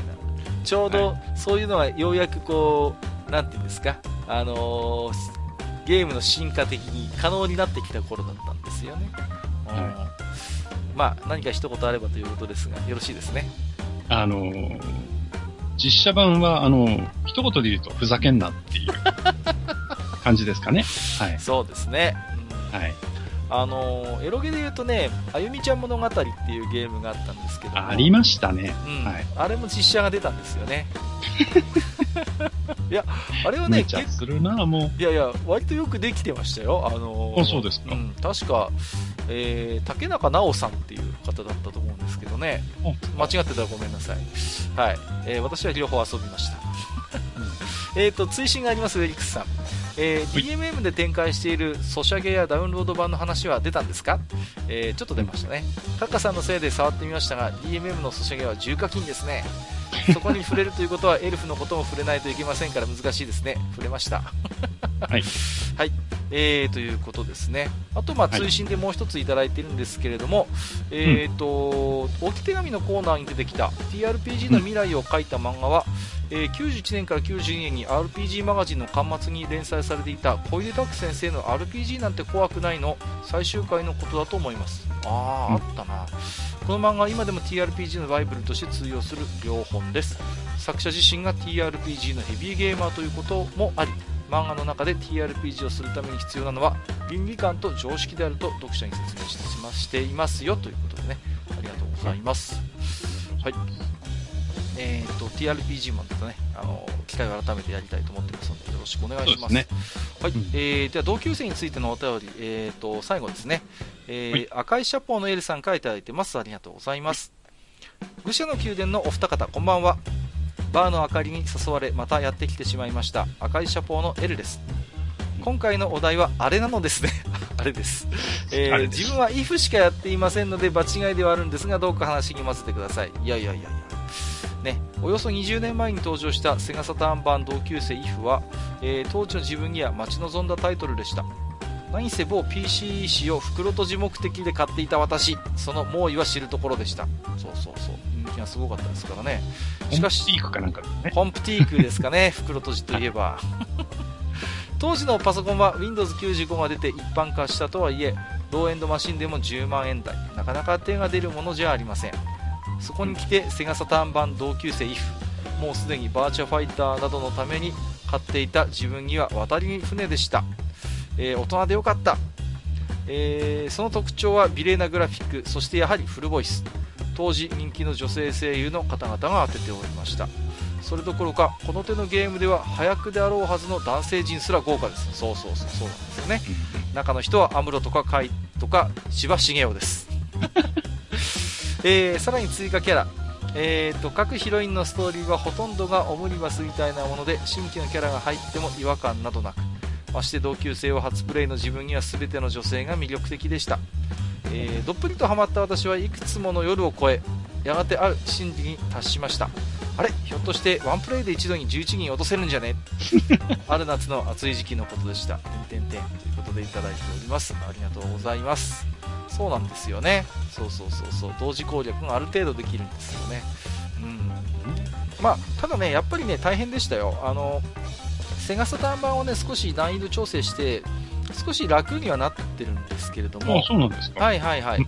最初のね、PC 版はもっと大変で、本当に、なんていう、1回のチャンスを逃すともうダメみたいな感じのところもありました、えー、厳しいですね。そうなんですよ。まあ、その辺はやっぱりね、当時のパソコンゲームの、なんていうんですかね、あのー、難しさを今今に伝えていると言いますかね。そういうところもあったのかなと思いますけれども、ですから私もだからレリックさんみたいにこうなんていうかいつ行けば誰に会えるみたいなそういう攻略面も作りましたしあるいはやっぱりね、はい、パソコン雑誌でも結構当時大きな私服を割いて美少女ゲームの攻略記事なんかも結構載せてくれてましたんでね、はい、うん、だからまあそういう意味でも非常になんていうのかなあのパソコン雑誌が役に立ったなということもね覚えてますけれどもね。はいえー、ということで、えー、同級生についてね、いろいろとお話をしてみましたけれども、まあ、はい、ね、あの今でこそ、まあ、あのなんていうんですかね、非常に魅力的な女の子がいっぱい出てくるゲームというのは当たり前にはなってきはきているんですけれども、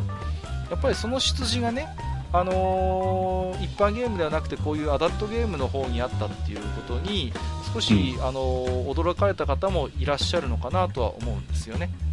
はい、だけどやっぱりそのアダルトゲームだからこそやっぱりあの広げられる可能性というのもやっぱあったわけでうん同級生がなかったらときめきメモリアルもなかったんじゃないのかなというふうに考える人は多分僕だけではないと思うんですよね。まあ、そうでしょうね。うん。おそらく。そうだと思うんです。はい、まあ、少なくともああいう形のものとしては多分世には出ていなかったことは間違いないと。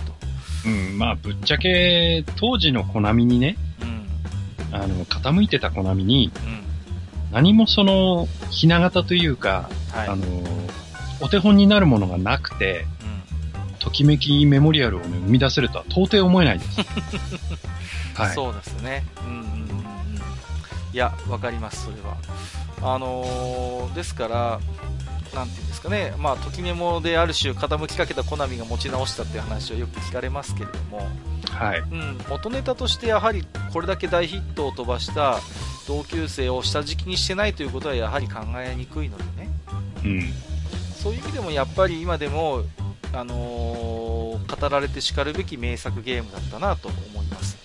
うん、はいで、えーとまあ、まだまだ語り足りない部分もありますけど、またそれはね、はいはい、えー、機会を他に譲るといたしまして、えー、今年はですね、この、えー、シリーズその時エロエ月誌が動いたということで、たびたび、えーと、何回かね、えー、このシリーズでやっていきたいと思いますので、えー、引き続きマスターおよびリスナーさんにはお付き合いいただければと思いますのでよろしくお願いいたします。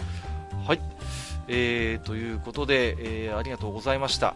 長々とお話をさせていただきましたけれども、うん、えー、と、同級生についてのおしゃべりは一旦ここで終了とさせていただきます。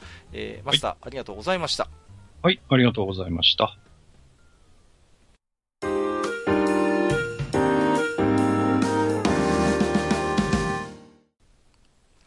それではね、えー、はい、今回もですね、あのーうん、このひなびたバー愚者の宮殿に、えー、たくさんの置き手紙をいただいておりますので、えー、はい、じゃあ、これらをですね、じゃあ Gmail の方は今日はマスターに、えっ、と、ご紹介いただいてもよろしいでしょうか？はいはい。わかりました。お願いします。えー、それじゃあね、僕の方から、えー、Gmail の方、えー、ご紹介したいと思います。えーと、しょっぱなはですね、えー、青ひげこうさんからいただいております。はい。ありがとうございます。ありがとうございます。えーと、青ひげこうさんは3通くらいくれてるのかな？そうですね。はい。はい。たくさんありがとうございます。じゃあね、あの、順番に読んでいきたいと思います。はい。えー、明けましておめでとうございます。えー、今年も愉快な愚者期を楽しみにしている青ひげこうです。はい。えー、地下58階を聞いていて、えー、バレンをフリスビーみたいにしてるからマルス、マスターのバレンが足りないんじゃないのとか思ったり、えー、私の机に穴が開いていたのも大体閣下のせいです。なんで？はい。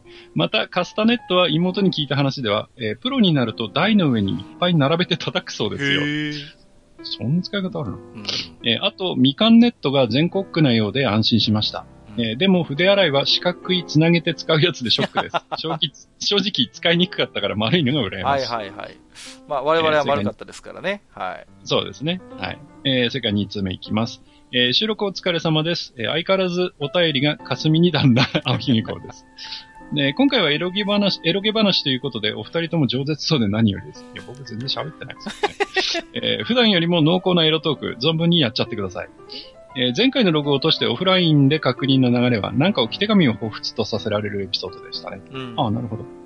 えー、また電話代いくら行っちゃったよという話を聞いて、高校に入学して初めて携帯電話を買ってもらった時のことを思い出しました。うん、えー、当時の携帯電話には定額コースというものがあまりなく、えー、ネットサーフィンをしていると通話料がどんどん膨らんでしまい、私も2万ほどやらかしてしまいました。うん、えー、好きなゲームのファンサイトとか見てると止まりませんよね。えー、携帯電話にも定額があることを半年ほど後に知り、対応していた機種に速攻で乗り換えたものです。うん、お二人は携帯電話で何かやっちゃったことあります？といただいてますね。えー、それから、うん、続けていっちゃいますね。はい、お願いします。えー、収録お疲れ様です。えー、一通にまとめておくれよと言われても仕方のないものです。えー、F1 回と TRPG 回を聞き終えたので感想を送らせてもらいます。えー、レース会、あ、レース総集編の動画とポッドキャストのコラボレーション。えー、妙なライブ感があって斬新でしたね。うん、えー、個人的に好きだったので、えー、次回以降も続くといいな。うん、ありがとうございます。えー、過去の F1 話になると、やっぱり日本人ドライバーの話になるんですかね。確か漫画にもなっていて見たよ、見たことがあるような。え何にせよ次回の F1 も楽しみにしています。でも周囲だけは勘弁な。えー、TRPG 界はだいぶ専門用語が多くなってきましたね。えー、私も TRPG に興味が出て、えー、マヨキンを、えー、1セット購入して、はい、えー、そのまま寝かせています、うん、えー、読み物としても楽しいので後悔はしていませんが、少し寂しい。でいつになったら人狼以外で TRPG デビューできるのかわかりませんが、意外にもここのリスナーさんが脈ありなのか、えー、愚者級 TRPG 部発足なるのか。私も中学生頃にロードスから、えー、TRPG を送って知ったのですが、えー、この本をくれた親戚の大学生はプレイしていたんだろうか。羨ましい。えー、お二人は F1 や TRPG のどこに魅力を感じましたか？え毎度お返事してくださる自堕落斎さんもよければ教えてくださいね。えそれでは引き続き収録頑張ってくださいといただきました。はい、ありがとうございます。ありがとうございます。えっ、ー、と、はい、落斎さんがね、3つ目のお便りに早速反応してくれてまして、うん、私読み上げさせていただきますと、はいはいはい、えっ、ー、と、F1 の魅力ですか？体感スピードですかね？男の人は誰しもスピードに憧れを持っていますから、地面に最も近く飛行機ですら感じたことができない、か感じることができないスピードで争い合う姿に畏敬の念を抱くのでしょう。TRPG は自分の好きな世界に自分の物語を組み込めるという点ですね。あくまでもゲームマスター視点になりますが、物語の中で語られていない箇所で実はこんなことがあったんだよと考えること、あのキャラは実はこういった思考で、ああやってこうやったんだけど、それを阻止した人間がいて、なんてのは良質の物語を読めば頭に浮かんできますからね。えー、愚者級 TRPG 部ですか、国産の古いルールなら持っているので GM できますよ、ということでいただいております。ありがとうございます。まあ、まさに最後の話なんかはね、ローグワンなんかがそううん、そういうわけですよね。うん、あの、なぜデススターの設計図が盗み出されて、しかも、ね、あの、致命的なあの欠点がデススターにはあるのかっていうところから想像を膨らませて、ローグワンはおそらくストーリーが出来上がっているでしょうから。うんうん、まあ、これは TRPG に限らず創作であれば一つの本当に大きな楽しみですよね。うん、はいはい。じゃあ、先にあれですか、3通目ということで、マスターは、あれですか、うん、F1 や TRPG の魅力ということで、はい。このあたりいかがですか？まあ、TRPG はあれですよね。こう、やっぱりみんなでその話を作っていって演じていくっていうところ、うん、そのみんなで作り上げていくっていうところがやっぱり面白いんだと思うのと同時に、ね。うん、えー、それがゆえに、あの、いつでも、えー、誰とやっても楽しいというものじゃないというところ。うん、うんうん、その辺が逆に魅力なのかなって思いますよね。ね。うん、うんあと F1 の魅力については、まあいろいろあるんですけど、まああの、まあメカニックであったり、えー、ドライバーであったりっていうものもありますけど、あとはやっぱりね、僕は、あの、汚い大人のぐじゃぐじゃとしたその政治的な ドロドロとしたやりとりの部分もね、面白いかなというふうには思いますなるほど。そうですね。うん、僕は TRPG についてはやっぱり、うん、同じルールで同じシナリオを遊んでも、遊ぶ人間によって展開が全く変わってくるところがやっぱり面白いかなと思いますね。うんうん。本当にそういう遊ぶプレイヤーありきでいろいろ変化があるのがこのゲームの面白いところだし、スリリングなところであると。F1 に関してはね、なんでしょうね、僕は純粋にやっぱり、うーん、なんかこう、ああいうかっこいいマシンが、こう、かっこいいね、ドライバーのもとで、えー、運転されて、あの、抜きつ抜かれつのレースをするということ自体がね、純粋に僕は昔は面白くて見てましたけれども、最近それに新たな視点を加えていただいたのは、まあ、マスターのせいというか、マスターのおかげということでね、はい、感謝してますけれども、もう一通ね、えっ、ー、と、2通目で携帯電話でやらかしちゃったエピソード何かありますか、はいはい、っていうことでいただいてますけれども、はい、なんかあります？そうですね。あの、僕は携帯ではあんまりそのネット接続をしてなかったので、はいはい、時代は。はいはい、はいうん、あんまりそのやらかしたっていうことはないんですが、うんうんうん、あの、スマホになった時にね、はい。あの、テザリングが使えるようになったんですよね。はいはいはいはい。うん。で、そのテザリングを使えるようになって、うん、で、まあ、それが嬉しくて、まあ、ちょっと旅行もたまたましたので、はい。旅行先で持ってったノートを普通にネットに繋いだんですよね、テザリングで。うん、うん、そこまでは良かったんですけど、はい。あの、パソコンってこう、黙ってるとアップデートとか入るじゃないですか、Windows。そうですね。勝手に始めちゃいますよね。そう。で、Windows のアップデートとかって、うん。えらいファイルサイズでかかったりするんで。そうそうそうそう。そう。なんかね、テザリングしてね、もののね、なんか30分か1時間ぐらいでね、あの、上限超えちゃって、うん。えらい目にあったことがありますけど。ああ、なるほど。それはあの、金額的にというよりもあの、速度を制限されちゃうんで。はいはい、そうですね。はい。うん、そっちでちょっとね、ああ、やっちゃったっていうのはありましたけど。はい、僕はね、ねなんだろうな、僕昔、あの、ドコモだったんですけど、はい、あの、i モードがね、あの、うん、できた時に、まあ、すぐ i モード契約したんですよ。で、いろいろ、公式以外の i モードで見られるページみたいなのがね、ポコポコできてて、うん、その中にね、イモデのパゲっていうサイトがあったんですよ。は要は、i モードのページっていうのをそのままローマ字読みして、ああ、なるほど、なるほど。イモデのパゲって言うんですけど、はいはい、このページがね、結構面白くて、でね、確かチャットの機能もあったと思うんですよね。なるほど。うんうん。で、まだそういうつなぎっぱなしプランみたいな、みたいな、みたいなものがない頃に、結構そこでチャットとかしてワイワイ楽しんでたら、やっぱり携帯の料金がやっぱり1万8000とかいっちゃったっていうことはやっぱり、うん、まあ、ベタですけどね、そういうことがありましたね。はい、はい。そんなところでしょうか。はい、えー、青ひげこさん、ありがとうございました。はい、ありがとうございました。えー、じゃあお次紹介しましょう。はい、えー、にごりさんからいただいております。はい、ありがとうございます。えー、マスター、そしてキャロライン陽子さんこんばんは。誰が、誰が舞台版キャンディーキャンディーやねん。マニアックなとこついてきたな。えー、昨年はお世話になりました。えー、今年もどうぞ一リスナーとしてよろしくお願い申し上げます。いやいや来てくださいよ。何言ってんですかね、ね本当に。はい。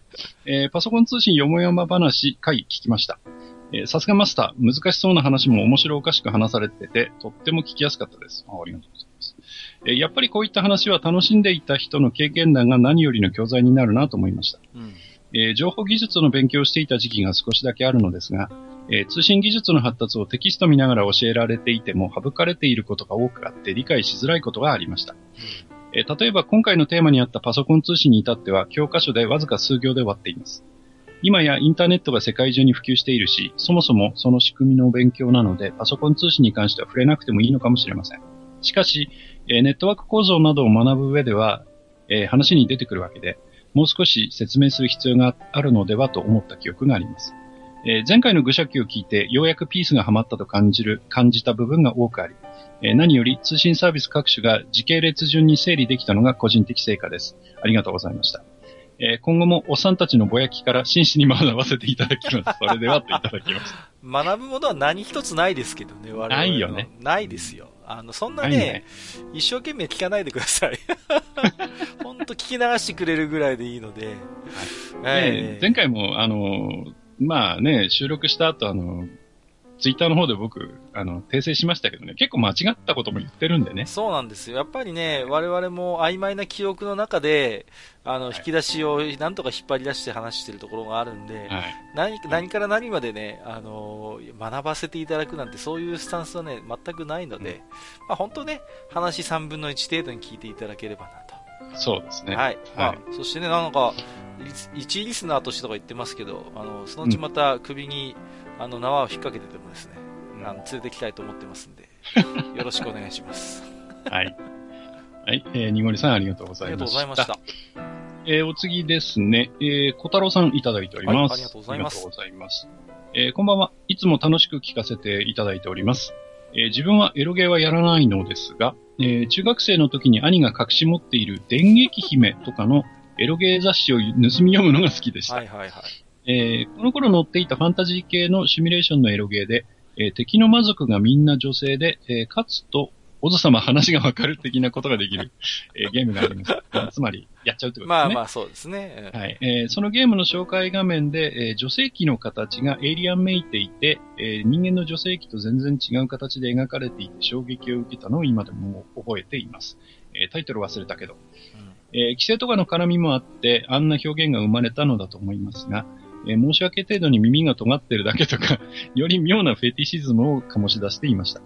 えー、最近のエロゲーでもそういう表現はあるのでしょうかえー、また、実はジャンルとして確立されていますよ、えー、こんなタイトルもありますよ、とかがありましたら教えていただきたいです。長文失礼しました。ではではといただきました。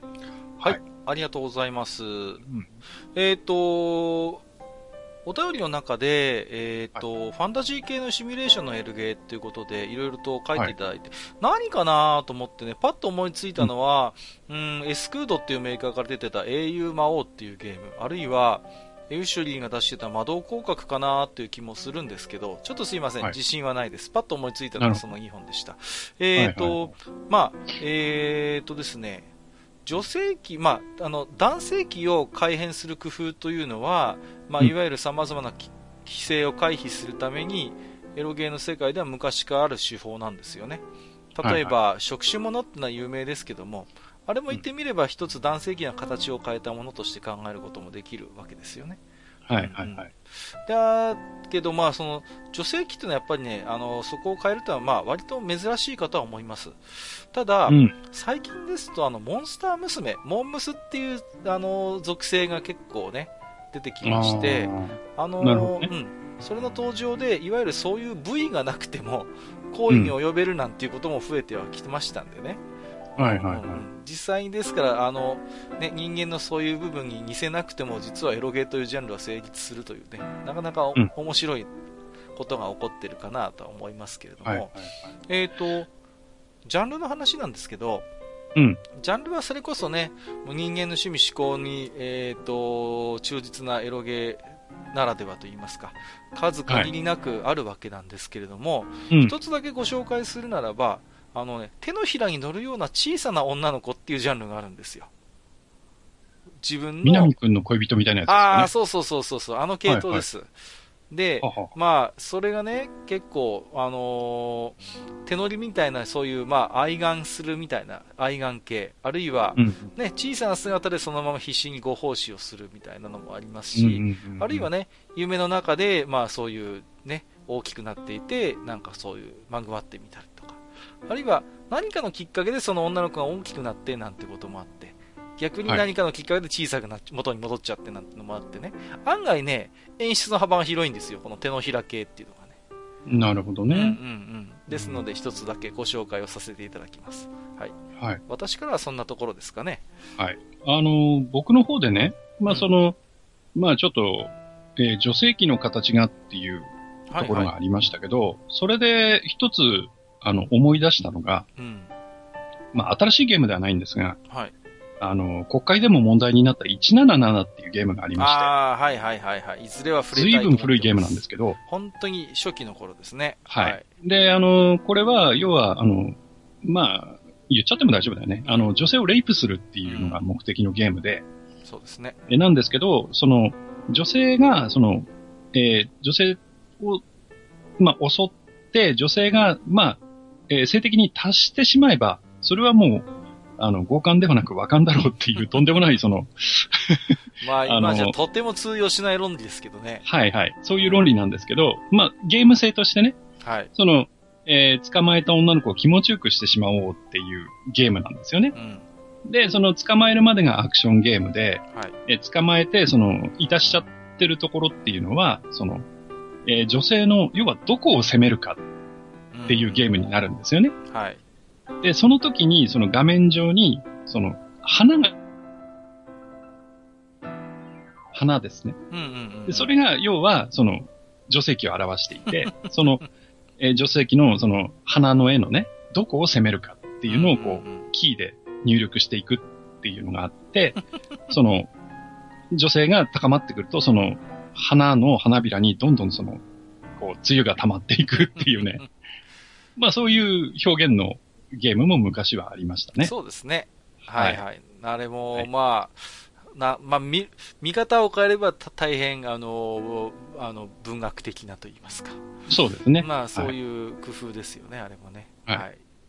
あの、アクションゲームとしてはね、すんげえクソゲーで楽しかったですよ。ね。はい。そうそうそう。まあね、もう、コンセプトは大問題ですけども、うん、そうなんですよね。うんなかなかよくできた部分もありましてね。そうなんですよまあうんうんうん。はいまあ、なかなか今遊ぶ機会もないでしょうけれども、うんうんうんはい。私らはね、なんとなく体験があるもんですから。はい。はい。えー、小太郎さん、ありがとうございまはい。した。ありがとうございました。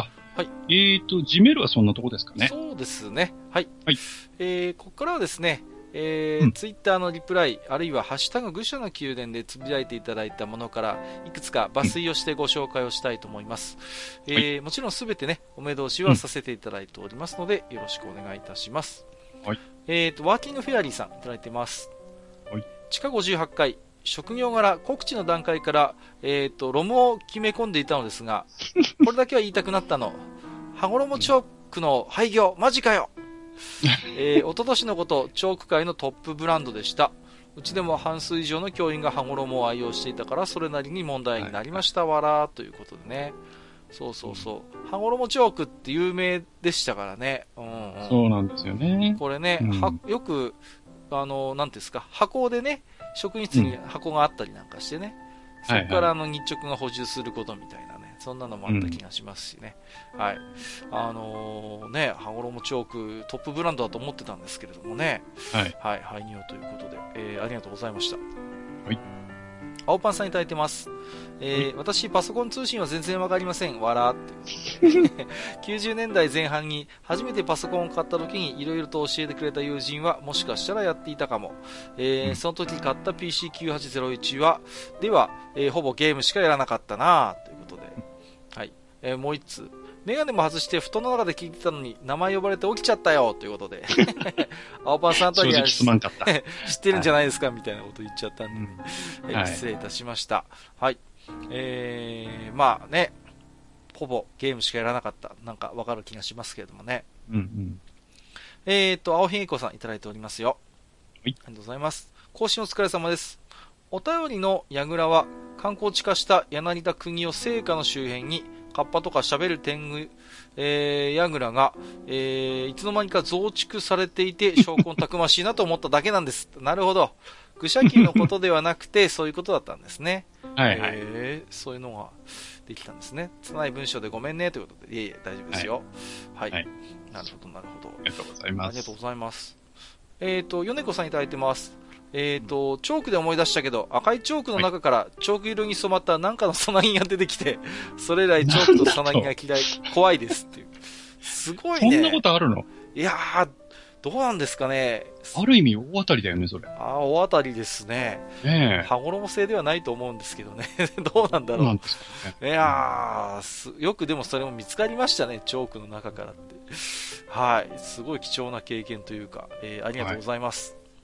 えっ、と、トノさんいただいております。えー地下59回拝聴しました。これですね、っていうことで画像つけていただいてるんですけど、これね、マスターの言ってた、これです。ねはい、これですね。そうそうそうそう、ステンレスの石鹸っていうね、はい。うん。どこまで効果があったのかよくわかり匂ませんい取れるぞってやつね。そうそうそうそう、ね。うーん。ね、あの、なんですかね。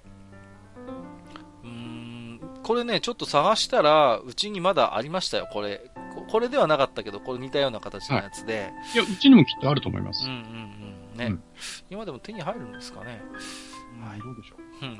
えっ、と、トノさん、ありがとうございます。はい、ありがとうございました。えーポコタンさんいただいてますよ、えー高校生くらいの携帯ネイティブだと市内と市外で電話料金がバカ違うことや市外局番を回さなくても電話かけられることとかはもはや歴史かもしれないということで ねはいはいそうそうそうそう、うん。ね。まあ携帯家に固定電話がないっていう人が今決して珍しくないですから、はい。あまり市内局番市外局番を意識うん、そもそも固定電話に電話をかけるってことがどれぐらいあるのかなっていうこともちょっと思いますね。ほぼないかもしれませんね。うん。あ、でも、学校とか公共施設にかけるときは、まあそうですね。固定電話にかけるかな？うん。うんその時ぐらいですか。ううんん。割とお仕事関係だとフリーダイヤルになってる時もあるんでね。うんうんうんうん。うん。確かに。まあね、会会社とかはね、当然、あの、受けますけどね、優先のそうそうそう。電話でね。もちろんね、うんそうなんですけどね。うん。昔さ、なんかあのー、何ですか。割とインターネット初期の頃、何かこう、登録するときに、あの、電話番号は携帯不可とかっていう縛りがあったとかありません？なんか、こ必ず固定電話を入力することみたいな。ああ、なんかあったかもしれないですね。そうそう。固定電話が各家に、各世帯にちゃんとあるっていう前提でデザインされた登録画面みたいなのがまだあって、時代だなっていうのを思いますけれどもね。うんはい。えーと、ありがとうございました。うんはい。えー青虫3号さんいただいてます。初めてですかね。うんえーありがとうございます。えーために貯めていた愚者の宮殿のウルティマオンライン化を、ウルティマオンライン会を拝聴、えーはいはい父がプレイしているのを横で食い入るように見ていた幼稚園生、小学生時代、お父さんがプレイしていた。うわーはいえーウルティマオンライン懐かしい。プレイできる世代に生まれたかったなということで。うん。いやいや、何をおっしゃいます？今でもプレイできますよ。できるんだよね。できます、できます。だいぶ古臭い、あのーあれですけど、インターフェースですけども、現役で稼働してますので。それこそ、お父さんにいろいろ聞きながら遊んでみるのもありではないかと。そうですね。ね。いかがでしょうか。えー、ありがとうございます。はい、ありがとうございました。テイタンさんいただいてます。はいパソコン通信からインターネットに変わってからネットをネットをやり出したけど、その頃でも結構繋がるのに、ピーガチャガチャ、ピーピロピロみたいな音がして、なかなか画面が出てこずイライラしたな。繋いだ時間、お金がいるのに繋ぐだけでどんだけ時間かかったか、いい時代になったなということでね。まあね、当時にしてみれば常時接続は夢のまた夢ということでね。はい。うんそうですね。本当ですね。あのー、何でしたかね、私、常時接続は、フレッツ ISDN からかな。ああ、あありましたよね、そんなサービス。そうですね。うん僕もそうかな。フレッツ ISDN からですね。ね。そうそうそう。うんね。もう、なかなかね、これが、サービスがさ、やっぱり拡大するのが遅くてというか、そうそうそう最初。はね、首都圏から始まってね、うんうんうんじわじわとそう大都市圏みたいなところで始まるんですけど、なかなかこっちまで来ないみたいなね。やきもきしながら、いつになったらこっちでもサービスできるんだ、みたいなね。そういうなんか記憶がありますけどもね。そうそうそう。うん。まあ、それの関係で、えっ、と、ピスケさんからもいただいておりまして、はいはい。えー地下59階到達、えー自分の実家は未だに ADSL です、えー光ケーブルは来ていませんですがダイヤルアップ回線の時と比べると速くなっておりますそりゃそうですよね エロ画像が上から少しずつ降りてくるのをやきもきして待ち結局外れだった時の悔しさったらないですっていうことでね これねそうそうそうそうそうそうそう。あ上からチーッと降りてくるんですよね。そうそうそう。これがね、本当に。たまにさ、途中で壊れてグレーになったりしませんでした？これ。あったあった。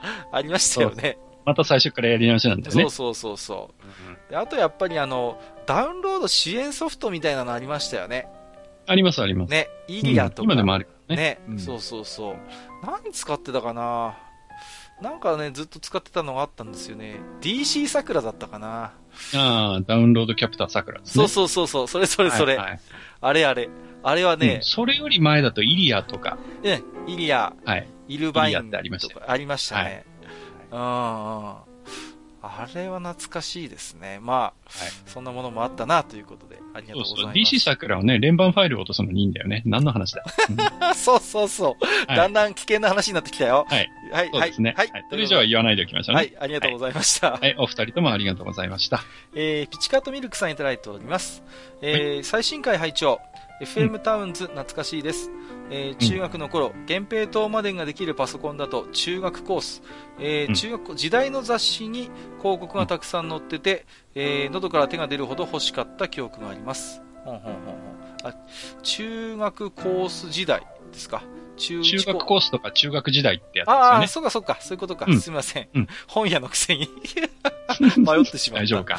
えー、後に、えー PC エンジン版で落ち着きましたが、えーうんしかし今考えると中学生が読む雑誌に載せる価格ではないよなということで確かにね。あなかなか中あ。学生が、ね。まあまあ、でもね。うんそうそうそこの雑誌に載ってるからこそ、こう子供がお父さんお母さんにこれ買ってって言い言いやすいっていうのもある、ね。そうなんですね。ねうん。パパもお仕事できるよとかね。そうそうそう いろいろ言い含めてね。はい。そうなんですよ。はいはいはい。えー、ということでありがとうございました。はいもう中1うございますコースとか中学時代、もう両方、もうね、とっくの昔に休暇になってますけどね。うん。あの寂しいね。ね、余談ですけど、小学2年生が廃刊になりまして、えーはい春から。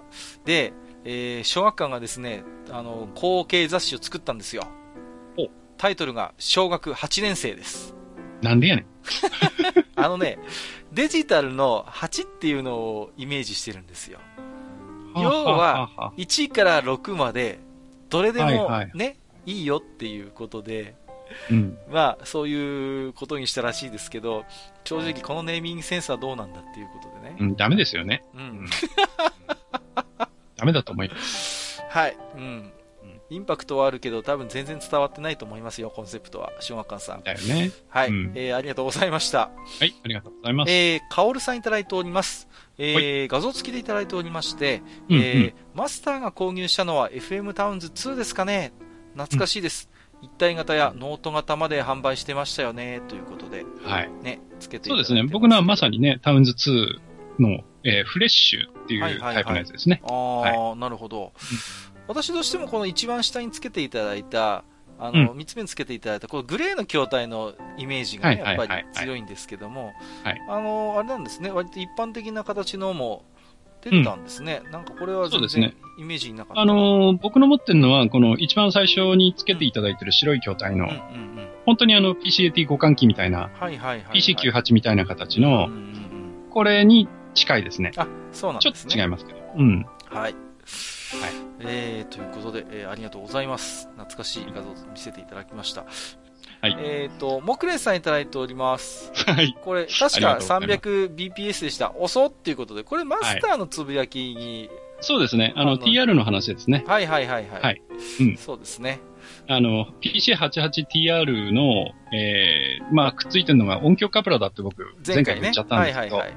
実際はモデムなんですよね、もうね。はいはいはいはいあの、モデム機能のついた電話がついていて。うんうんうんうん。はいで、なんですけど、モデムにはなってたんですけど、えー、結局転送速度は 300bps っていう、まあ、音響カプラ並みっていうね。そういうことですね。はい、速度だったあんですよね。ーじゃあ、はいモデムがついた本当走りぐらいの頃だったんですかね、そう考えそうですね。一体型としては本当に最初とかそんな感じじゃないですかね。なるほどね。ははいい。。ありがとうございます。はい、ありがとうございます。えっ、と、狭間祐一さんいただいておりますよ。ありがとうございます。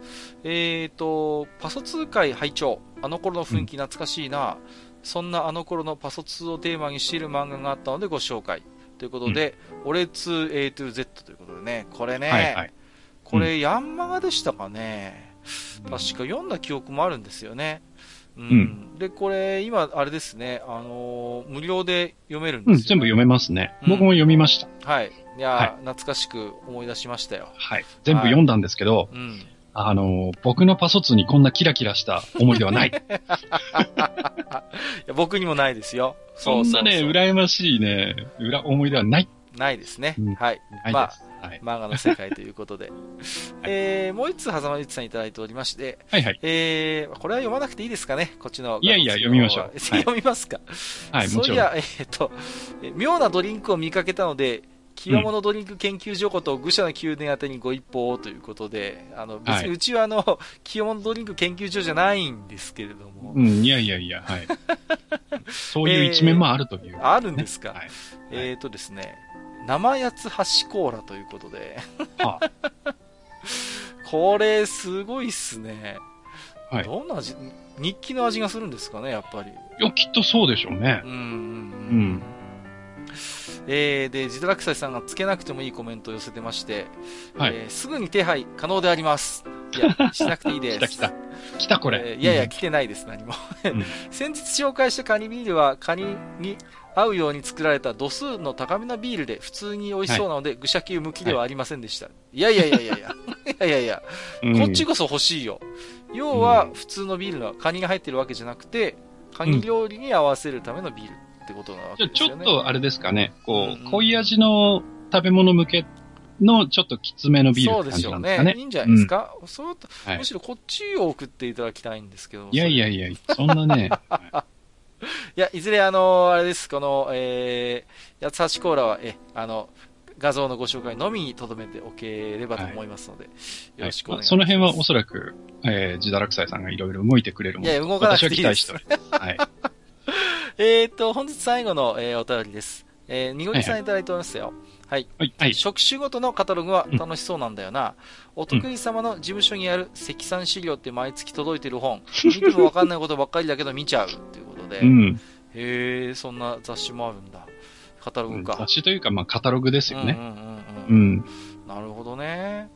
うーん、まあ、うちもやっぱお店もあるもんですから、やっぱりそうはいう重機とかの、うんやっぱカタログあるけど、どうなんだろうな、本屋さん以外が見ても面白いのかな。その辺はちょあれ、っと。あれじゃないですか。あの、リスナーさんでこう、あまりお店とかの経験のない方は重機と言われてもわからないんじゃああ、ないそうか。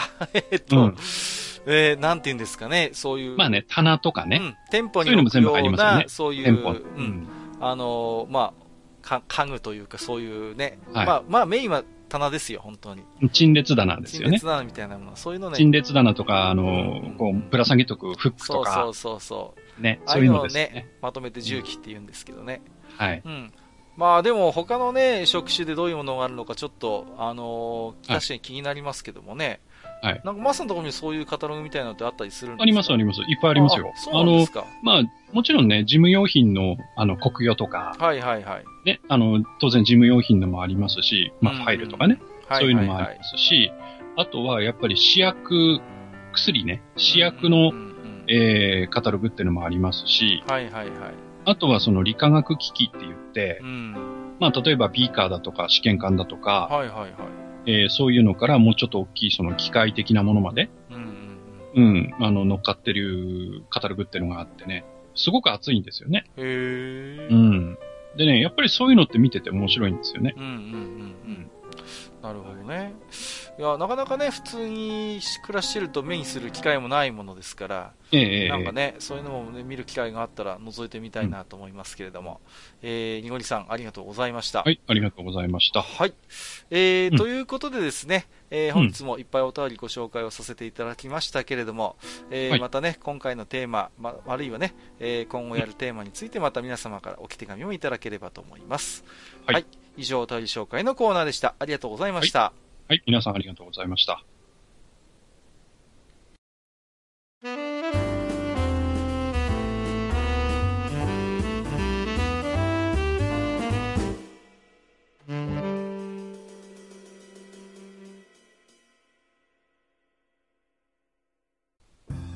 はい、えー、というわけで、今回は、えー、スケベな皆さんがね、待ちに待った。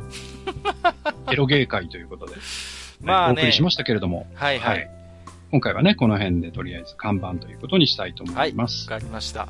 まあ、はい、思い入れのね、ある方も多いソフトなんでね、はい、全然今日はまあ、サウンドのことには触れられませんでしたし、まだまだ語れることあるだろうと思ってる方もいらっしゃると思うんですけれども、そうですね。まあ、うん、またそのあたりは、えー、今回シリーズですのでね、うん、はいはい。他のゲームの話をするときにちょっと出てくるかもしれませんので、えー、ご容赦いただければと思いますけれども、はい、えー、それはそうと、えー、うん、マスター、えー、この愚者の宮殿が開店したのがですね、はい、えー、去年の1月27日のことだったんですよ。はあ、うん、そろそろ、ね、もうそんなになりますか？そうなんですよ。ね、うん潰れそうで潰れないっていうことでね。そうですね。うん、もうね、えー、あっという間に、えー、開店して1周年ということでね。そうですね。なんかね、ありがたいことにさ、うん、最近はね、はい、まあ、いろんな話を、まあ、ぐずぐずとさせていただいてね。ええー、まあ、2時間近いね。そうですね。あの、収録になって、まあ、たまには2時間超えてね。そうそうそうそう。やってますけど、はい、アップするたびにね。ええーまあ、ポッドキャストでは結構いいところまでね。いやー、本当に。うん、まあ、ランキング我々気にしないようにはしてるとはいえ、うん、やっぱりね、出ると嬉しいもんでね。そうですね。はい。うん。で、その都度その都度ね、やっぱりそこそこの順位やっぱり押し上げていただいてるんでね。いやもう本当聞いていただいてる方のおかげですね。本当にね、ありがたいなと思います。でね、はい、今回ね、まあ今回、まあ同級生の話をしたということで、はい。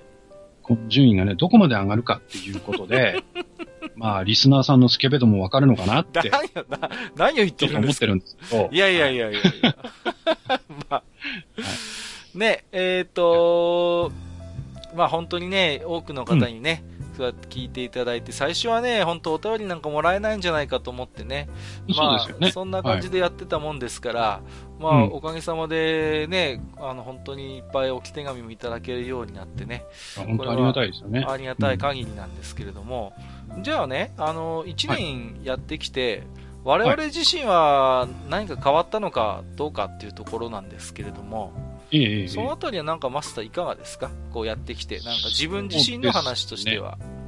まあ、あの、1回目からね、僕はそんなにその緊張してないし、なん、なんつう話もしまして、ままあ、後で聞いてみるとね、1回目ってやっぱりちょっとテンションおかしいんですけど、あの、はい。はい、まあね、あの、いろいろ世間話をさせていただいて、ええまあ、そんな中でね、自分の中でもその、えー、話をする中で自分の知識をさらに、えー、裏打ちするためにいろんなものを調べたりとか、うんうんうん、まあそういうこともやって、まあ非常にね、あの、楽しくまた、えー、サブカル面の教養を少し増やすことができたかなという一年だったかと思いますし、はい、あとはやっぱりその、ポッドキャストっていう世界そのものをね、うん、僕は正直これまで入ってきてなかったので、はい。はい。あの、僕ら以外にもね、いろんな、あの、魅力的なポッドキャストがあって、で、非常に楽しい会話をね、そこでされてるっていうことも知れたんで、うん、うん、まあそういう意味ではね、本当にあの、有意義な一年だったなというふうには思いますけどね。あありがとうございます。はい、いや、あのマスターをね、僕が、まあ、最初に話を持ちかけた、萩川さんにね、話を持ちかけたわけなんですけれども、うん、はい、まあね、なんていうんですかね、うん、萩谷さんみたいな人はね、本当ポッドキャスト向きだなと僕は結構思ってたんですよね。なんでやん。い。やいや、あの、一つには、これはまあ怒らないで聞いてほしいんですけども、割とポッドキャストのリスナーさんは、の年齢的にも、あの、我々に近い人が多いんじゃないかという実感が、なるほど。はい、ということと、あとはやっぱり、なんて言うんですか、我々もね、あの、それなりの年になってきて、そんなに反射神経もね、あの、うん、遠い測量なことが言えなくなってきてるところはあると思うんですよ。正直。そうですかね。いや、まあ、羽生さんはそうじゃないかもしれないですけど。うん、いや、わかんないけどね。いや、まあ、そういう意味で言えば、まあ、あの、落ち着いてこうやって話せるっていう意味ではね、あの、はい、いや、だから僕ツイキャスとか一緒にしながら、ポッドキャストできる人すげえなと思うんですけど、うん、とても僕はそんな余裕がないのでね。はいはい、まあ、あのー、そういう意味で言えば、少し腰を据えておしゃべりができるこういう場はね、まあ、我々にとっては本当に、はい、うーん、ね、本当、まあ、合ってたのかなと思ってますし、まあね、えー、本当に1回目ですよ。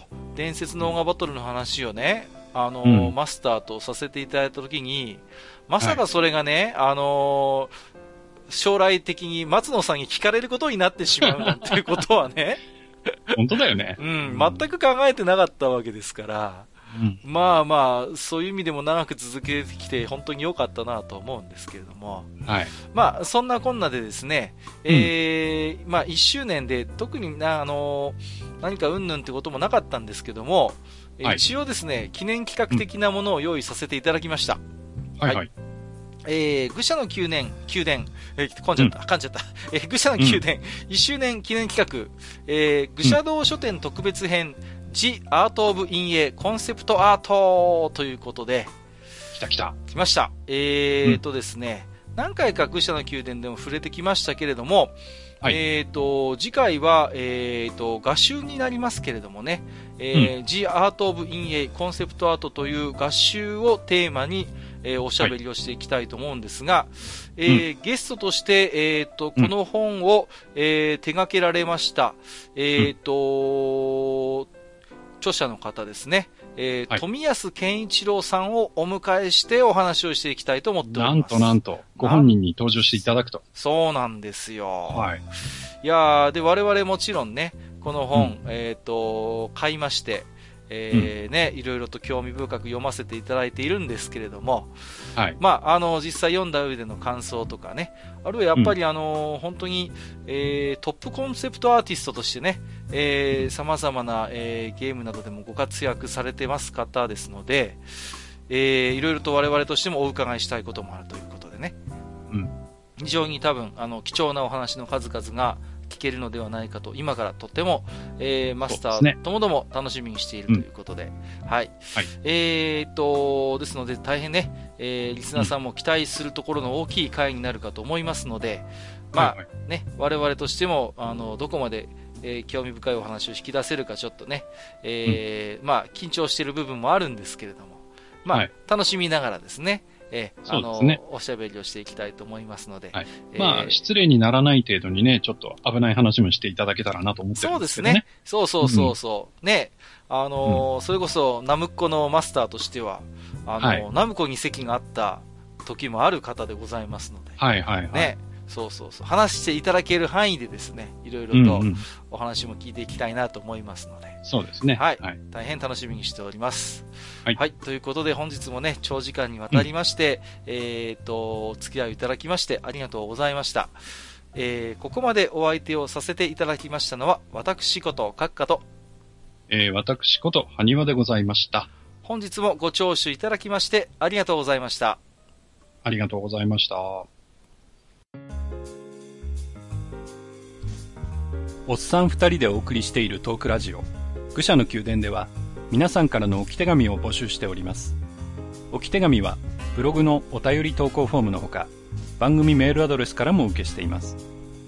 番組メールアドレスは、フールパレスアットマーク Gmail.com foolpalace アットマーク Gmail.com となっております。また、番組公式ツイッターでは、番組更新のお知らせ、次回更新予定日をご案内しております。ブログのリンク、またはツイッター上で愚者の宮殿を検索してフォローしていただければ幸いです。また、公式ツイッターへのリプライや、ハッシュタグ、愚者の宮殿をつけていただいたつぶやきも番組内でご紹介させていただく場合がございます。皆さんからの置き手紙お待ちしております。